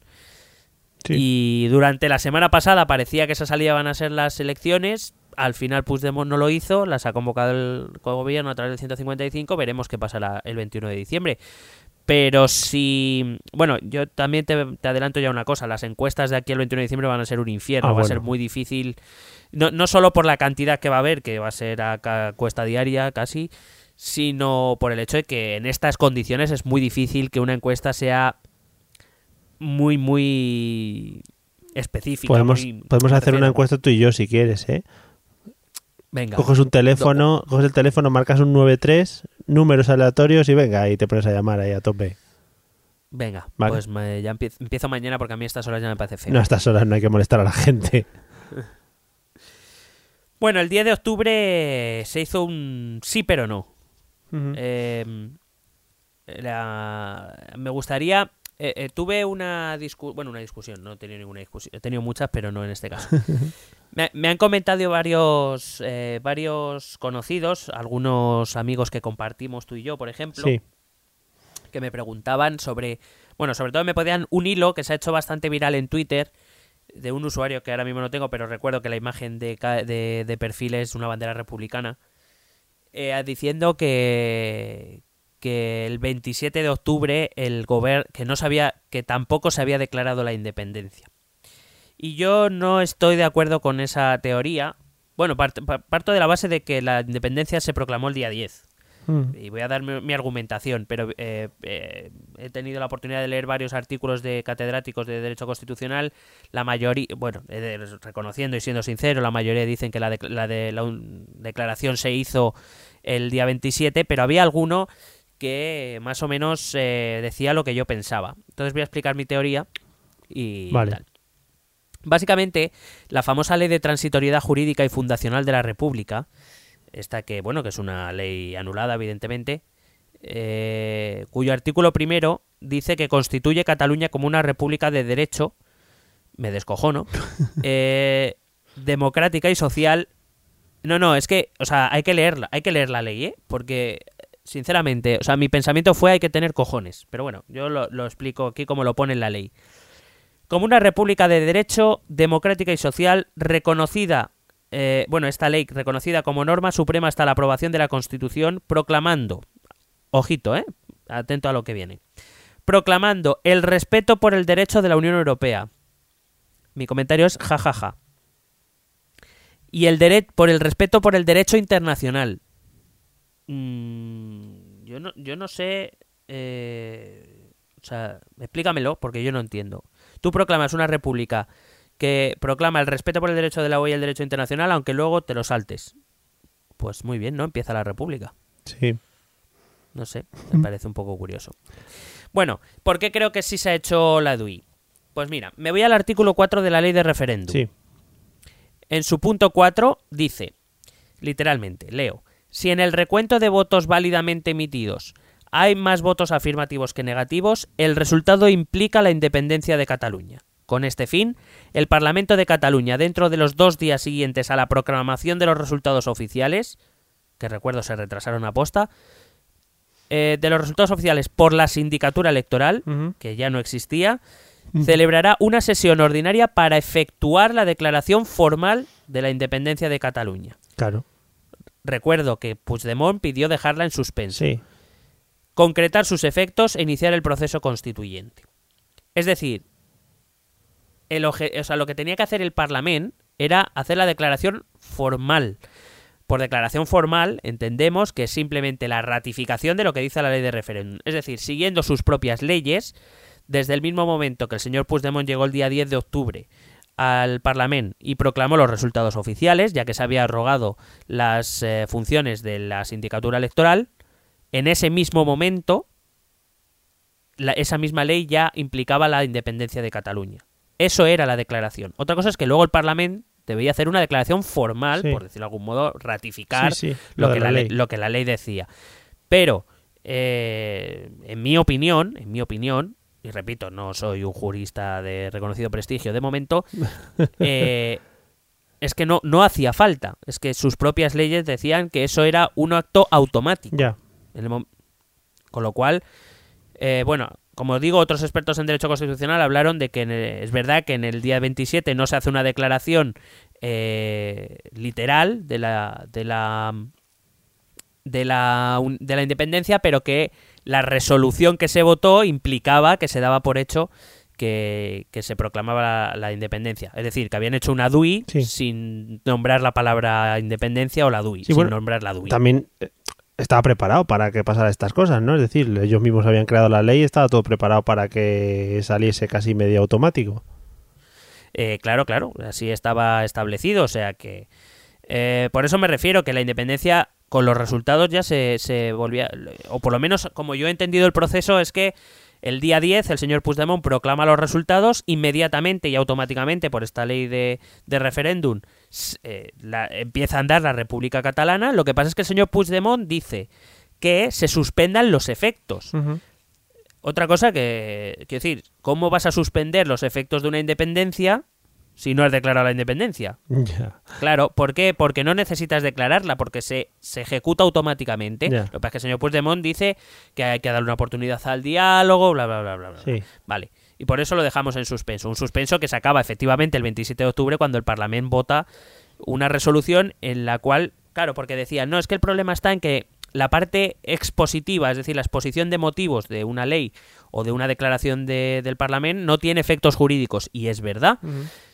Pero si vamos a la parte resolutiva, y esto es lo que nos decía eh, uno de nuestros telegramers, Es verdad, en la parte resolutiva no se habla de independencia, pero se habla, eh, de, se insta al gobierno del, del- de la Generalitat a iniciar todos los trámites que dice la ley de transitoriedad jurídica, es decir, a poner en marcha o a levantar el, el suspenso a esa, a esa declaración de independencia. Es decir, podrás estar más... Yo pienso que ya la declaración se hizo el día 8, Sí. eh, perdón, el día 10. Pero bueno, que si quieres hacer que como se levanta el suspenso el día 27, pues el día 27, pues el día 27. Yo creo que la DUI es clara y no, no creo que haya... Y de hecho, bueno, han pasado muchas más cosas que confirman esa teoría, como que eh, los propios diputados independentistas hablaban de independencia o de la república, que, que Santi Vila, que era el que estaba el que era contrario a la DUI, fue, dimite sí. la noche anterior, etcétera. O sea, hay, hay muchas eh, muchos indicios que hablan de que hubo una DUI que bueno que no se dijo literalmente el Parlamento declara oficialmente Claro. y formalmente la independencia de Cataluña no se hizo pero Eh, no hace falta Es que, claro, no hace falta para ti, por ejemplo, que te has leído el artículo ese que nos has leído anteriormente. bueno claro Pero claro, explícale tú a los que estaban allí en la plaza de San Jaume o no sé en qué plaza era, no, en el parque de la Ciudadela ese día, mm, que ha dicho una cosa o ha dicho otra en función de tal, ¿sabes? Al no hacerlo claramente, al final es lo que monta el follón. Eh, claro, pero yo, bueno, sabes que yo siempre he sido muy crítico con todos los gobiernos en general, el no explicar las cosas. Es que la gente hay que dejar de tratarla como gilipollas. Nos tienen que dejar de tratar como gilipollas. Y explicarnos las cosas como son. Y si no puedes proclamar la DUI o la has proclamado o no sé qué, te, te la valentía de decirlo por lo menos. Pues Porque sí. efectivamente, está, eh, entre otras cosas, estás, estás jugando con los sentimientos de mucha gente. De mucha gente, tanto de los que esperaban que proclamases una DUI abiertamente para poder ser felices con su República Catalana, más allá de los efectos jurídicos que tuviera, que no iba a tener ninguno, o para aquella gente que realmente estaba temiendo, que tenía miedo o preocupación por la situación que se podía crear con una DUI. Sí. Creo que hay que, por eso digo, hay que ser un poco más responsable y explicar las cosas a la gente. Si quieres que la gente eh, te apoye o, o, o sea, o como dice, no hay que darle la palabra a la gente ya, pues es que para que la, la gente tenga la palabra hay que explicarle las cosas y lo que sus actos conllevan. Claro. Sí, sí. Y Totalmente y de acuerdo. no- Bueno, eh, evidentemente se iniciaron eh, después del 10 de octubre los resortes del 155 y hay que decir que para mí, exceptuando una cosita que, que voy a decir luego, Rajoy desde el día 1 de octubre, donde el, el gobierno la cagó completamente, eh, para mí ha actuado con bastante inteligencia. Es decir, si es verdad que hasta este momento, para mí, los independentistas en cuestiones de políticas públicas, de imagen, etcétera, le estaba dando un paneo soberbio al gobierno, creo que a partir de ese momento el gobierno, eh, y hay que reconocérselo también con, con la, la posición de Pedro Sánchez, digamos, de, de suavizar un poco lo, lo que pudiera pedir el Partido Popular más radical, hicieron un movimiento muy hábil que fue darle una eh, un doble requerimiento al señor Puigdemont. Primero que aclarase si había eh, declarado o no la independencia, que no nos neguemos. El, el, gobier- el gobierno no estaba preguntando si había independencia o no, porque el gobierno sabe perfectamente que no hay independencia, porque eso no tenía validez jurídica ninguna. Claro. Lo que está preguntando, lo que está haciendo es una pregunta política. Es decir, ¿has declarado o no la independencia? Acláraselo a los tuyos, mm, sobre todo acláraselo a los tuyos, a ver si tienes el valor de decir si la has declarado o no la has declarado. Porque si dices, si dices que sí, evidentemente te vas a encontrar en un problema judicial. Claro. Y si dices que no, claramente toda la gente que llevas detrás se va a defraudar todavía más. Que al final es lo Eso que ha es- pasado con el tema de la votación secreta del día 27, ¿no? Bueno, es que eso ahora voy, es que eso ahora me parece de vergüenza ya. Vale. Pero bueno, ahora, ahora iré con eso. Eh, y luego además es que dos días después, eh, si es que responde que no, bueno, pues no hay problema. Si es que responde que sí u otra cosa que no sea no, que fue lo que hizo el señor Puigdemont, no contestar básicamente, porque hay una cosa, no sé si a ti te pasa, pero cuando lees la declaración o te te cuentan en la tele, te ponen ahí, no sé qué, esto ha dicho Puigdemont en la respuesta al requerimiento. Y luego le preguntan a otro y dice, mm, a uno que es independentista, dice, pues a mí me ha parecido una respuesta muy clara. Sí, sí, pero sí. ¿cómo que muy clara? Pero si no ha dicho nada. Sí, sí, sí. Le volvió a pasar la pelota otra vez a- al gobierno central. Bueno, el gobierno central mandó un segundo requerimiento, volvió a decir que sí que no, pues digamos, pues se iniciaron los trámites del, del 155. Pero claro, ahora habido una gran diferencia respecto al 1O. Es que ahora mismo Rajoy, el gobierno, puede decir, mira, le ofrecí dos veces, Mm. dos veces que aclarara si había habido independencia o no y que de haberla habido que regresara a la legalidad antes de aplicar nada, ninguna, ninguna actividad. Tengo los dos requerimientos, en ninguno me dice claramente que no ni que sí, pues entiendo que yo tengo que actuar. No es lo mismo que lo que hizo el 1O. Claro. Me parece una estrategia mucho más inteligente. Eh, entonces, fíjate, eh, la- las, las instituciones europeas empezaron a posicionarse muy claramente, no ya a favor de después de, lo- de- después de las eh, digamos de los toques de atención que se le dio después del 1 de octubre. Claro, a partir de este momento en el que el gobierno empieza a actuar de esta manera, las instituciones europeas empiezan a ponerse detrás del gobierno de, de Rajoy. Y entonces surgió una idea que a mí me fascinó completamente porque volvemos a lo mismo que lo que hace el desconocimiento, ¿no? Que bueno, que con esta Unión Europea, eh, que lo mismo no queremos, que ahora mismo somos nosotros los que no queremos entrar en la Unión Europea, pero así que vamos a, vamos a unirnos a la EFTA, que yo no sé si, que está muy bien, ¿no? No- Eh, porque, porque, claro, como queremos seguir participando del euro y del espacio económico europeo, del mercado común, es verdad que en el mercado común no solo están los países de la Unión Europea, Sí. también están los países de la EFTA. Entonces dicen, pues ya está, nos unimos a la EFTA. Claro. Vamos a ver, almas, almas de cántaro. La EFTA es una organización, se llama Organización de Europea de, bueno, Asociación Europea de Libre Comercio, que está formada por cuatro países: Noruega, Suiza, Liechtenstein y e Islandia. ¿vale? Sí. Bueno, para empezar, Muy para ser parte de la, para empezar, eh, ser miembro de, para ser miembro de la EFTA, te tienen que aceptar los cuatro miembros Ah, pues. por, unanimidad. pues bien fácil, entonces, sí. Recuerdo que, por ejemplo, Noruega, países como Noruega o Suiza, se han, después de lo de la DUI del 27 de octubre, eh, dijeron no reconocer ninguna DUI. O sea, si ni siquiera tus, sus hipotéticos compañeros te reconocen como un Estado, pues ya tienes un problema. Eh, pero pertenecer a la EFTA, que parecía que solucionaba todos los problemas, no implica automáticamente participar del mercado común. De hecho, por ejemplo, Suiza es un Estado miembro de la EFTA y no participa del espacio europeo del espacio económico europeo. ¿Qué tiene que pasar para que esa hipotética República Catalana participase del espacio económico europeo sin pertenecer a la Unión Europea? Pues mira, te lo digo yo. Primero, recibir el sí de los cuatro países de la EFTA para pertenecer a la EFTA.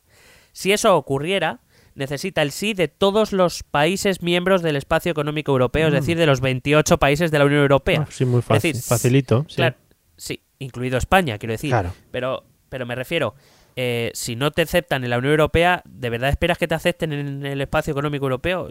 No, no sé, llámame loco o, o- o sagaz, Igual se equivocan y dicen. pero igual, igual no va a ocurrir. Claro.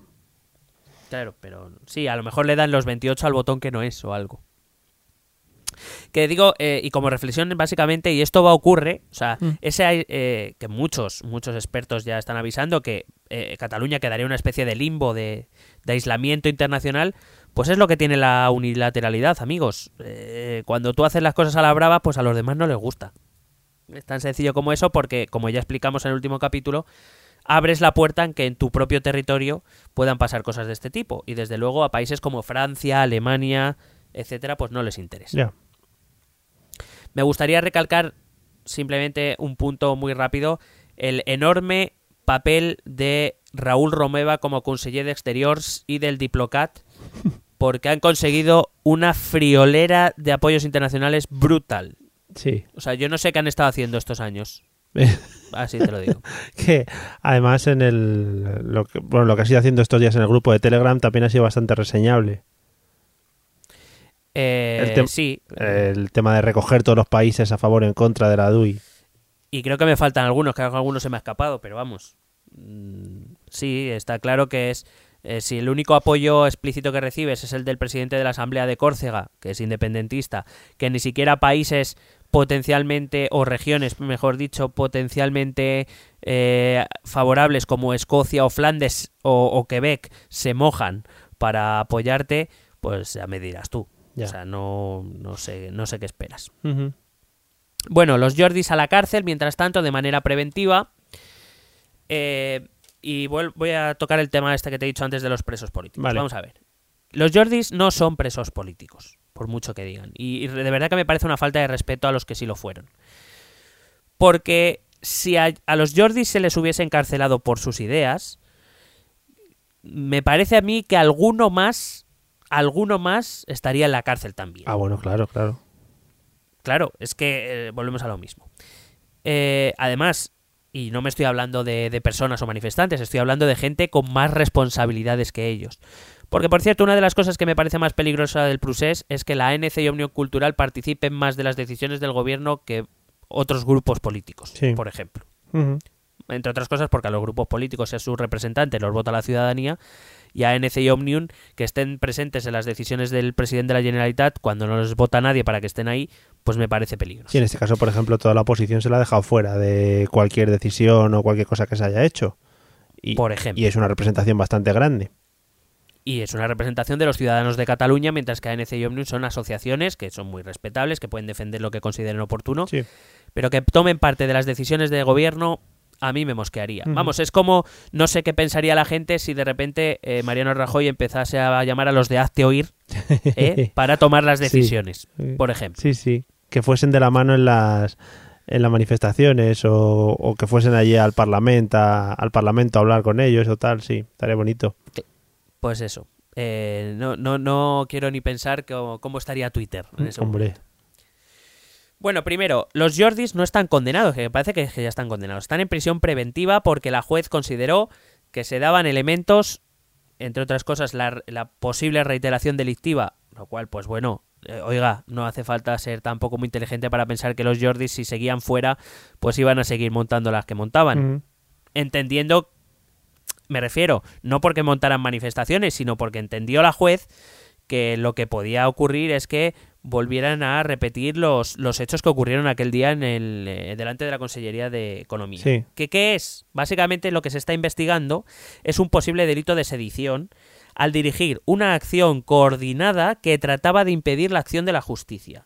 Y eso es lo que se está investigando. No se está investigando sus ideas políticas, se está investigando que durante 19 horas un comando policial de 19 o 20 guardias civiles más la secretaria judicial no pudieron salir con normalidad de un sitio al que habían ido a acudir a hacer un registro y unas detenciones con orden judicial porque esta acción coordinada dirigida por estos dos señores se lo impidió. claro, y que por lo visto presuntamente tuvieron que negociar con ellos también para salir. Más allá de eso, no me he querido, o sea, eh, también he leído eh, cosas en el atestado policial viene, no me he querido meter en eso porque, bueno, eh, simplemente quizá vamos, eh, he querido traer datos más concretos para que la gente lo entienda. El informe policial habla de que se les impidió salir, que, que estuvieron 19 horas, que si no recuerdo mal, la secretaria judicial tuvo que salir por un patio trasero que daba un cine para que se pudiera mezclar con la gente, Sí. porque a la secretaria judicial se le ofreció salir y acompañarla hasta la esquina más próxima y una vez ahí ya si eso que corriera. Sí.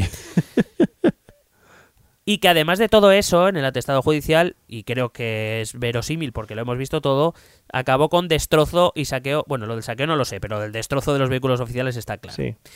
Claro, cuando tú ves que estas dos personas que están acudiendo a la Audiencia Nacional a declarar, les ves en fotos subido y vídeos subidos en los coches policiales destrozados, con, eh, con megáfonos diciendo cuándo se tenía que disolver la manifestación y cuándo no, y hacia dónde tenían que ir y hacia dónde no, pues podemos entender. Yo no sé si es la, medida justa o no. A mí yo creo que, que la prisión preventiva siempre se debe aplicar en casos muy excepcionales porque privar de libertad a una persona es algo complejo y es algo, digamos, no deseable. Ahora bien, entiendo que si una juez les envía en prisión preventiva, entiende que eh, están en la capacidad de poder organizar algo parecido en el futuro, porque entiende la juez Lamela, entenderá que se van a seguir procediendo como se están como se están instruyendo más casos respecto al 1O y a otros tipos de actividades, porque Ujú. se harán más registros, más detenciones, Sí. y, y que si cada vez que un operativo policial eh, judicial eh, pues va a acabar así, pues que prefiere tener a estos dos líderes de estas dos asociaciones Controlados. en la cárcel, efectivamente. Bueno, repito, yo no voy a decir si la medida es justa o injusta, no voy a saber yo más que los jueces, en cualquier caso siempre existe la posibilidad de recursos, para eso es una justicia garantista, Claro. pero vamos, eh, quiero decir, si tú vas a decirle a la jueza que no, que tú ahí no pintabas nada, pero luego sales en vídeos subidos en los coches destrozados con un megáfono diciendo hoy nos vamos de, nos vamos de aquí, nos vamos a otro sitio, a no sé dónde, pues hombre, entiende que la jueza puede entender que tienes una capacidad organizativa y de dirección de esa gente notable, entiéndelo. O sea, es así. Sí, sí, no hay más tu tía, vamos. Te he traído una noticia porque es verdad que el capítulo nos iba a quedar largo, bueno, me- y, y tal, y estamos hablando de cosas muy serias, pero bueno, querido decir, traerte una noticia que es verdad, es, es verídica, y, pero bueno, yo creo que puede hacerte un poco de risa. A ver. Resulta que en un momento, el día 17 de octubre, la aseguradora de la Caixa que, que tenía el, el seguro del Parlamento decidió, eh, vamos, era quien la, la suscriptora del seguro de responsabilidad civil del Parlamento decidió unilateralmente, eh, decidió romper el contrato con el Parlamento porque visto cómo se estaban poniendo las cosas, la aseguradora dijo que no podría hacer frente a según qué cosas que pudieran ocurrir dentro del. Parlamento. Cuando se le eh, se preguntó a estos eh, sobre perdón eh, se le preguntó sobre esto a Lluís Guinó que es el vicepresidente primero o era ya no porque está disuelto el ex vicepresidente primero del Parlamento a lo que, eh, que- que le parecía esto. A lo que contestó. Ojo eh. Dice que esta ruptura unilateral por parte de la aseguradora de la Caixa carece de valor jurídico porque se ha producido de manera unilateral Además, que como justificación se invocaba una ley que había sido suspendida por el Tribunal Constitucional pues que no tenía validez. no se estaba escuchando, ¿no? Cuando lo estaba diciendo. Yo creo que era una grabación porque si no, no me lo explico. Pobre hombre. Sí, sí, madre mía. Madre mía, pobrete. En fin. Bueno, Eh, ¿qué nos queda? Venga, que voy a ir a, voy a acelerar. Venga. Eh, esto, mira, esto lo dejo para una cápsula. Ah, bueno, lo del diálogo y la mediación. Bueno, lo del diálogo, no sé quién se ha creído lo del diálogo, sinceramente. Pero más allá, por explicar simplemente lo de, lo de la mediación. ¿Por qué la Unión Europea? Primero, ¿por qué España, evidentemente? Y segundo, ¿por qué la Unión Europea y ninguno de sus países se han negado, a- o sea, se han negado todos a venir aquí a realizar una mediación? Básicamente porque una mediación se realiza entre estados. Aceptar una mediación por parte del gobierno Rajoy Claro. o que otro estado o la Unión Europea venga aquí a mediar signif- significa implícitamente reconocer que Cataluña es un estado y no un problema interno, con lo cual eh, no tenía mucho sentido. Eh, bueno, eh, luego llegó el- el- la famosa declaración que sí, que no, que no, que sí, por segunda vez, Mm. y el 155 que convoca elecciones para el 21 de diciembre. Me parece un movimiento muy inteligente otra vez por parte del gobierno y de, Pe- de Pedro Sánchez o del Partido Socialista, básicamente porque esa famosa batalla del relato, la verdad es que se han apuntado a un buen punto, porque todos hablaban de que el 155 iba a venir aquí para quedarse, para instaurar un sistema autoritario, Sí, etcétera. a ver, por- yo la primera vez que lo oí parecía que íbamos a llevar los tanques a Cataluña y se lo íbamos a arrebatar a la fuerza. Bueno, pues eh, básicamente creo que fue un movimiento inteligente. Básicamente detallas que va a ser un 155 que va a durar exactamente 54 días, que va a ser corto, que desde luego no va a ser autoritario porque las únicas funciones, porque ahora parece no, es que ahora el gobierno está intervenido por Sí. la por el gobierno, no, es que eh, al no haber gobierno porque está cesado, a lo que se dedican los secretarios de Estado, que son quienes han hecho cargo de las consellerías, es básicamente seguir la actividad administrativa. Sí, sí. Recuerdo que en un impasse, en un impasse electoral, cuando se convocan elecciones, el gobierno que hay se queda en funciones, no puede tomar decisiones políticas, so- eh, salvo casos de extrema gravedad. No puede tomar decisiones políticas y lo único que se dedica es a llevar las- la, la actividad diaria de, del gobierno y de las instituciones. No, no toma decisiones, con lo cual el gobierno de España no va a tomar ninguna decisión en Cataluña, simplemente va a llevar a cabo, se va a asegurar de que todos los servicios públicos funcionan correctamente, etcétera, etcétera. Eh, bueno, hay que decir que después del 155, y vamos al último que me habías dicho antes, Forcadell asume, Forcadell asume que el Parlamento está eh, disuelto, Disuelto, sí. Trapero asume que está cesado, el director de los Mossos también eh, asume que está cesado, los Mossos asumen que está que el Ministerio del Interior está ahora al frente, y mientras Puigdemont pues se va a Bélgica Ya. Se va a Bélgica, se va a Bélgica, eh, está muy bien porque, eh, bueno, eso, o sea, la cuestión es, los funcionarios tenéis que dar la cara por la República, eso sí, nosotros votamos en secreto para que no nos empuren y Puigdemont se va a Bélgica por si se tiene que quedar allí para que no le juzguen, ¿no? O sea, me parece, sinceramente me parece vergonzoso que Sí. tú le pidas a, a los que realmente han creído en ti que se jueguen su carrera, su sueldo, su puesto de trabajo por algo mientras tú estás votando en secreto para que no te pase nada o te estás yendo a Bélgica a contratar a un abogado eh, que es el que eh, consiguió que una fugada de ETA no fuera devuelta a España por parte del gobierno belga. Muy bien. Oye, Es- esto es esto es lo que lo que ocurre. una imagen En- en muy palabra- bonita de cara a la gente que está lanzando ahí a los tiburones. Exactamente. Eh, mientras tanto, por cierto, tanto PDCAT como Esquerra ya han anunciado que van a ir a la, que van a acudir a esas Bueno, elecciones. la CUP todavía es- sí. la CUP que empezó diciendo que iba a hacer una paellada insumisa. Sí. eh, bueno, ya ha dejado una puerta abierta a que sus bases puedan decidir presentarse, o sea que. Entonces, eh, básicamente este sería un resumen. Esto de, de la. Porque ahora se está hablando de si es posible que Puigdemont se puede, pueda pedir el asilo político o no. Eh, podríamos tratarlo en, un, en una cápsula, pero sí me gustaría explicar una cosa. Ujú. Puigdemont no ha ido a Bélgica a pedir asilo político. Puigdemont ha ido a, a, digamos, como parte de su estrategia de defensa. Una vez hemos sabido hoy que la Fiscalía va a presentar una denuncia por malversación de fondos públicos, prevaricación y además por rebelión y sedición. Pero es defensa individual suya. sí, Vale. sí, sí. Hombre, claro. Vale, vale, digo. Bueno, y no, no sé si suya solo o de los de los cinco consellers que se han ido con él, aunque Sí. hay algunos que se han quedado aquí. Que, que eso también, yo no sé cómo. eh, la CUP ha dicho que no tenía ni idea de que eso estaba ocurriendo. Hoy eh, el PDCAT tenía congreso para decidir, o eh, perdón, ejecutiva para decidir si se presentaban el 21D o no. Y mientras tanto, Puigdemont no le debió decir a mucha gente que se iba. Entonces, por ejemplo, Josep Ruy, que ha ido a, Sí, a ya le he su visto. puesto de trabajo, no sé Subí qué. una foto a Twitter. Sí, pues por eso digo que, que no sé si lo sabía o no. es el si que se ha quedado, sí. Claro, y si no sé si tiene una sensación ahora de que le han dejado un poco tirado. Sí, sí. Bueno, la cuestión es que según por lo que yo entiendo, y repito, yo estoy muy limitado en estos conocimientos, pero por lo que yo entiendo no ha ido a pedir asilo político. Lo que ha ido es básicamente es, él ha ido a Bélgica porque cuando la Audiencia Nacional, que es ante quien se han presentado las denuncias por parte de la Fiscalía, que por cierto, la, la- la argumentación de la Fiscalía, madre mía, a ver cuándo cambian este fiscal, que vaya desastre. Ya. Em, eh, cuando la Audiencia Nacional le llame a declarar, Puigdemont no va a ir a declarar. Inmediatamente, al no presentarse a declarar, Busque de la audiencia, captura. na- la- la Audiencia Nacional va a emitir una euroorden, se llama así, una Sí. euroorden, una orden al resto de países de la Unión para solicitar que le detengan y le envíen a declarar a España. El problema está en que dentro de estas euroórdenes eh, hay una serie de delitos que son muy parecidos. O sea, por ejemplo, si vamos a poner el caso que España envía una euroorden al- a la justicia belga, Mm. eh, hay una serie de delitos que tanto en el Código Penal belga como en el Código Penal español son muy parecidos. Y entonces, al ser muy parecidos, eh, si ese, ese, digamos, ese delito es muy parecido en ambos códigos, Bélgica no tiene nada que hacer. En cuanto llegue la euroorden, tiene que enviar a Puigdemont a España. Punto. No, tiene- no- no tiene que hacer otra cosa. Pero hay otra serie de delitos que no está tan claro que sean iguales.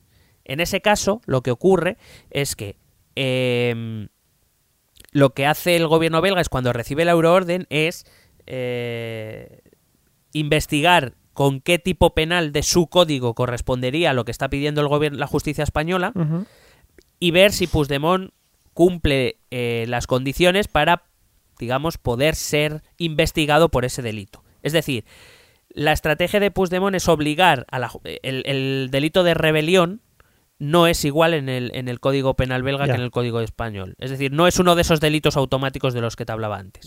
Entonces, lo que va a pretender es que eh, cuando le llegue la euroorden a, la justicia belga, la justicia belga tenga que entrar de lleno, digamos, o tenga que entrar en profundidad en el tema. De todas Con maneras, lo cual no solo, no solo ganará tiempo, sino que además, si le toca un juez favorable, pues pudiera ser que efectivamente esa euroorden fuese rechazada. Pero, pero, eh, por acabar, Sí. si- si- siendo sincero, es muy difícil que la justicia belga eh, vaya a, a rechazar una euroorden de ese tipo, por mucho que no, se, que no sea algo automático. Tardará a lo mejor más tiempo, pero no veo yo que la justicia belga vaya a rechazar esa euroorden. ¿Qué te iba a decir? Eh, quitando un poco de lado toda esta burocracia, que es lo que van a seguir al pie de la letra, está un poco feo, ¿no? De cara a los votantes del señor Puigdemont y a todos a los que ha vendido todas esas ideas de República Catalana el marcharse de esta manera.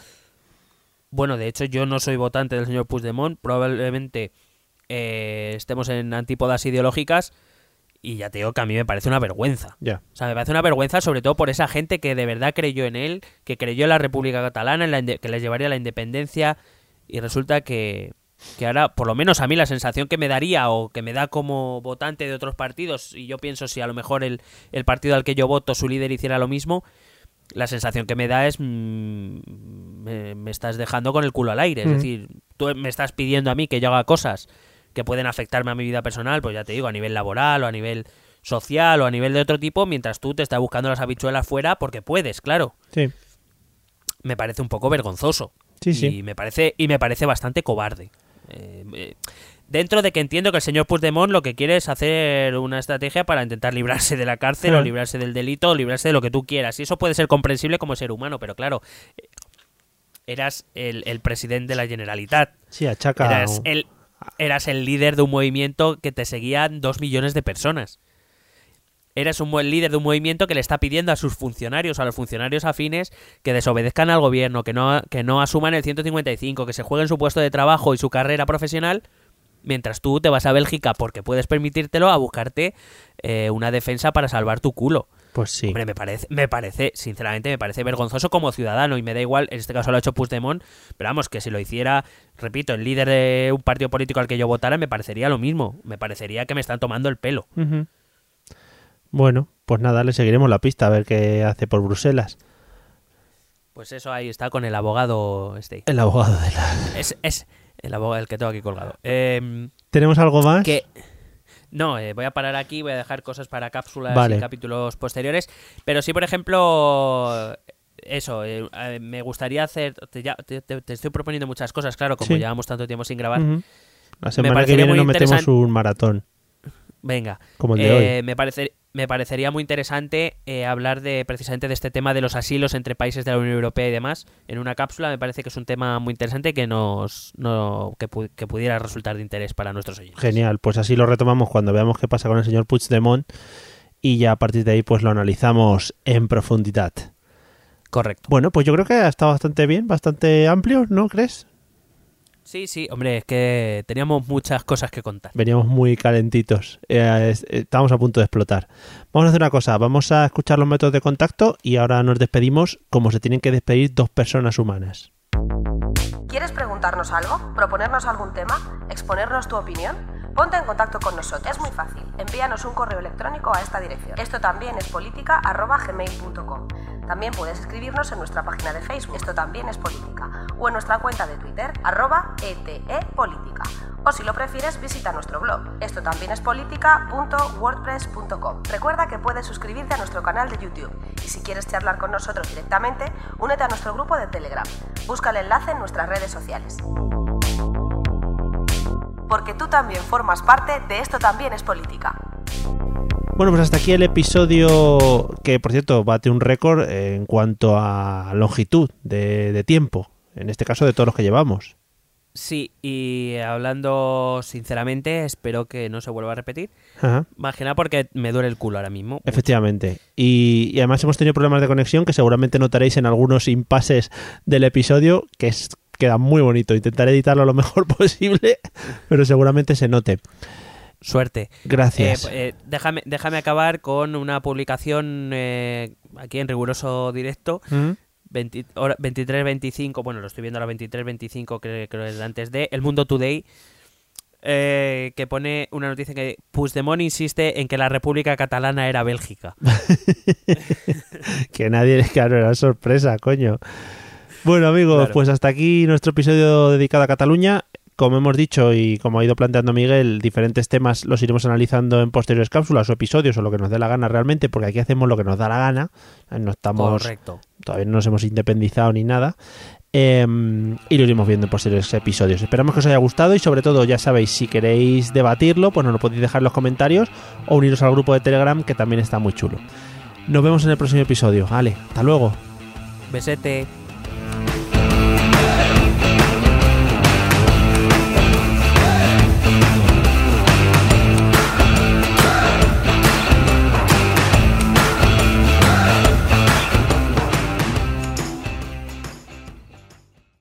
As a new Western Union customer, you can enjoy a $0 transfer fee on your first international online money transfer. Send money to your family and friends back home the fast, easy, and reliable way. Visit westernunion.com or download our app today to get started, and your first transfer fee is on us. FX gains apply, not available for credit cards and transfers to Cuba. Services offered by Western Union Financial Services Inc. and MLS 906983 or Western Union International Services LLC and MLS 906985.